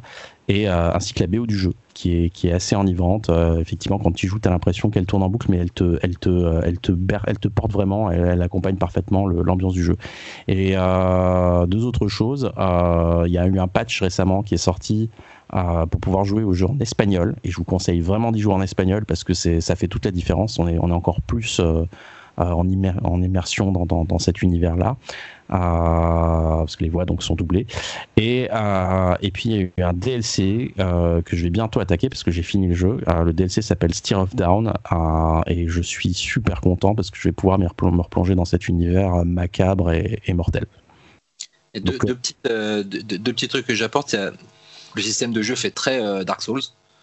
Oui. euh, avec euh, des combats vraiment millimétrés euh, au, au- au poil de fesse et, et si on perd on doit revenir en arrière euh, récupérer euh, son expérience et aussi les, les, à chaque fois qu'on sauvegarde les monstres réapparaissent Ouais, Et, euh, donc Très c'est- punitif. Ouais, ça m'a vraiment fait penser à un mélange entre Metroidvania et Dark Souls. Et, et dans le même genre, en un peu plus bis quand même, mais qui vaut que dalle, je crois. Il a 3 balles sur le PS Store. Il y a Slain, S-L-A-I-N, euh, Mhm. qui est pareil euh, dans, dans, dans le même style, euh, Metroidvania un peu métalleux gothique, assez vénère et bien bourrin, et qui est plutôt cool. Tu, donc tu l'as, tu l'as acheté ou tu, tu- il était offert sur le Euh, PS Plus Blasphemous? Euh, non, non, je l'ai acheté. Acheté, j'avais vu. Ouais, ouais, ouais. Alors, le, jeu est quand même bien dur. Euh, je, je, galère un peu. Euh, je, je, je, crois que je suis dans le deuxième ou troisième, dans le troisième monde et je galère un peu. Euh, mais, mais je vais m'y remettre parce que franchement, j'ai bien envie de, de voir. Parce qu'en effet, visuellement, c'est vraiment super. Et t'as vraiment envie de découvrir à chaque fois des, nouveaux, des nouvelles ambiances et des nouvelles créatures parce que ça a vraiment une putain de gueule. Ouais, ouais. Ça y est. Bah moi, euh, vu le sujet de l'émission, euh, c'était pas tant dans la nouveauté que ça m'a fait penser en fait à un, vieil album. Donc moi, je vais vous parler d'un groupe qui s'appelle Punky Brewster avec euh, l'album Cooktown Phoenix qui était sorti en 1996. Donc en fait, c'est un, opéra rock parodique créé par un, un des, des, des, grands acteurs du métal actuel qui est Devin Townsend donc euh, bon bah voilà quoi, Devin Townsend déjà tout seul, euh, je pense que beaucoup de personnes connaissent, et surtout bah, le créateur de Strapping Young Lad, euh, qui fut une époque a été considéré comme le groupe le plus violent existant. il s'agit en fait de son tout premier album. il avait il avait bossé, je sais plus si c'était avant ou après, mais il me semble que c'était avant. Il avait juste bossé avec Steve Vai sur Sex and Religion. Et euh, bah voilà quoi, avec ce, cet album, en fait, le milieu des années 90, c'est une période assez particulière, euh, surtout au niveau de, du monde du punk. Euh, et, en fait, cet album est une réponse à, à ce que le monde du punk a donné à ce moment-là. Donc c'est un concept album particulier très bête, je tiens à le préciser, puisqu'on est vraiment dans un truc euh, purement euh, comique. Et en fait, on va suivre l'histoire d'un groupe de death metal euh, du, milieu de la Pologne qui s'appelle Cryptid Coroner, qui euh, un soir euh, dans un bar euh, pour pour sauver leur vie suite à une prestation plus que médiocre se, commencent à jouer du, de la pop punk pour essayer donc de sauver leur vie. Et ils vont se rendre compte qu'avec ça ils arrivent à avoir un certain succès. Ils décident de bah, de, carrément vendre leur idéologie métal de vendre tous ceux à tout ce à quoi ils croient pour devenir un groupe de pop-punk commercial, comme on a pu en voir des tonnes au milieu des années 90. C'est euh, un album euh, très très con, vraiment, euh, mais c'est vraiment à mourir de rire. C'est un petit peu compliqué à trouver, mais je, je me fais pas de soucis, vous trouverez ça. Mais euh, pour euh, ceux qui connaissent Devin Townsend, euh, franchement, quand il se met à faire du punk, bah, comme d'hab, juste ça défonce. Il y a, y, a, quasiment rien acheté. Si le côté opéra rock peut éventuellement saouler au bout d'un moment, après plusieurs écoutes, L'avantage, c'est qu'il a eu la très bonne idée de mettre ça en fin de chanson. Donc, euh, de toute façon, on peut passer très vite euh, aux chansons pures. Et il y a vraiment des petits bijoux, quoi. Fake Punk, c'est un super album. Enfin, c'est un super morceau. Le tout pour un super album. Et euh, voilà, si, vous, tout ce qui est Green Day, période milieu fin 90 euh, vous sort par les yeux. Je pense que c'est un album qui vous plaira. Et même si vous aimez, franchement, ça vous fera rire parce que vous verrez que finalement, la critique, elle est pas si mal que ça. Voilà, donc euh, Punky Brewster, Cooktown Phoenix, euh, franchement, allez-y, c'est super. Ok, et moi, bah, du coup, j'ai profité du confinement pour euh, binger une série que j'avais jamais vue, mais qui est pas récente. C'est une série de 2005 qui s'appelle The Comeback. C'est une série HBO qui a été créée par Lisa Kudrow, que vous connaissez forcément, vous connaissez forcément parce que c'est Phoebe dans Friends. Et en fait, elle joue une ancienne star de sitcom qui est suivie par une émission euh, de télé-réalité pour filmer en fait ce qui serait son comeback dans une nouvelle sitcom. Sauf que bah, forcément, elle est plus âgée, elle va être un peu méprisée par les auteurs de la série, elle a un petit rôle, tout change en cours de route. Bref, en gros, euh, c'est pas facile. Et en fait, elle a quand même euh, pour elle une espèce d'optimisme et une pugnacité à toute épreuve, alors qu'elle va s'en prendre plein la gueule pendant tous les épisodes.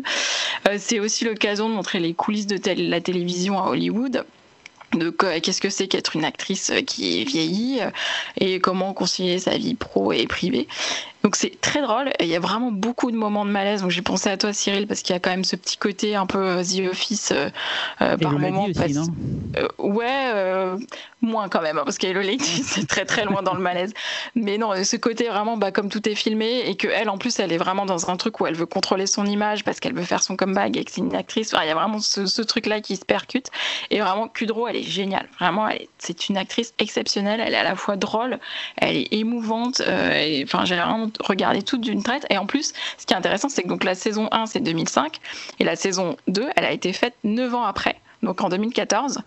Euh, et du coup, bah, en plus, on voit tous les acteurs qui ont vieilli. En gros, euh, ça rebondit sur ce qui se passe à la fin de la saison 1 qui a eu un impact sur la vie des personnages. C'est hyper intéressant. Du coup, on s'était pas forcément voulu, je pense, mais en tout cas, c'est c'est euh, c'est comme ça. Et, et du coup, il y a que 21 épisodes parce que la série est arrêtée. Tout est sur OCS.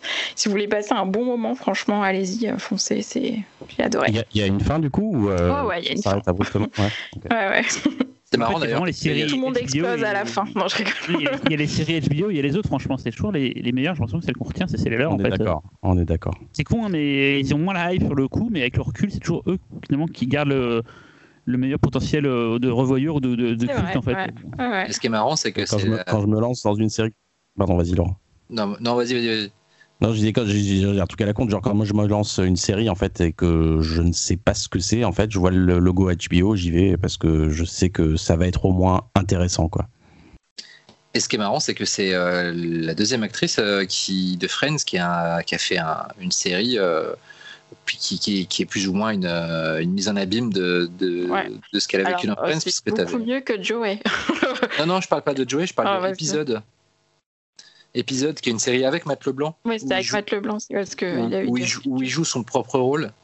Euh, euh, de, et qui, euh, qui doit tourner dans une série écrite par deux auteurs anglais qui débarquent à Hollywood et, et qui, qui sont chargés de faire une, une série, une sitcom comique avec Matt Leblanc. Et la série est très drôle et c'est une mise en abîme aussi de, de, son personnage et de ce qu'il a vécu après Friends. Et, c'est marrant qu'il y ait eu deux, deux acteurs de Friends. Après, là, je, bah, elle joue pas son propre rôle et j'espère. Ouais J'espère que c'est pas représentatif de sa vie, la pauvre, parce que vraiment, elle s'en prend plein la gueule.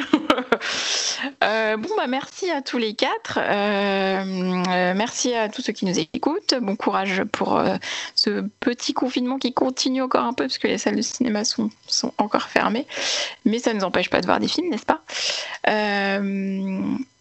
On se dit à dans deux semaines. Et puis le PIF a bien lu début 2021 parce que j'ai l'impression que les gens n'ont pas compris en fait qu'il euh, il était juste repoussé à début 2021 et il y aura bien un pif en début 2021. En fait, il y aura deux pifs en 2021. Voilà, il y en aura deux. On aura un, classique début d'année, voilà, et le, et le normal, la dixième édition, la vraie dixième édition, qui aura lieu en décembre avec l'anniversaire et tout. Bon, s'il y a du vaccin, bien sûr. Euh, sinon, on trouve un, S'il n'y a rien d'autre entre temps. S'il y a rien d'autre entre temps, oui. Tu feras vacciner ton public à l'entrée, c'est ça, Cyril? Moi, personnellement, je serai avec ma seringue et mes doses de vaccin. bon, bah, du coup, à dans deux semaines et bonne nuit. À très vite. Ciao. Bah oui, retournez en salle hein, le 15 décembre. Allez.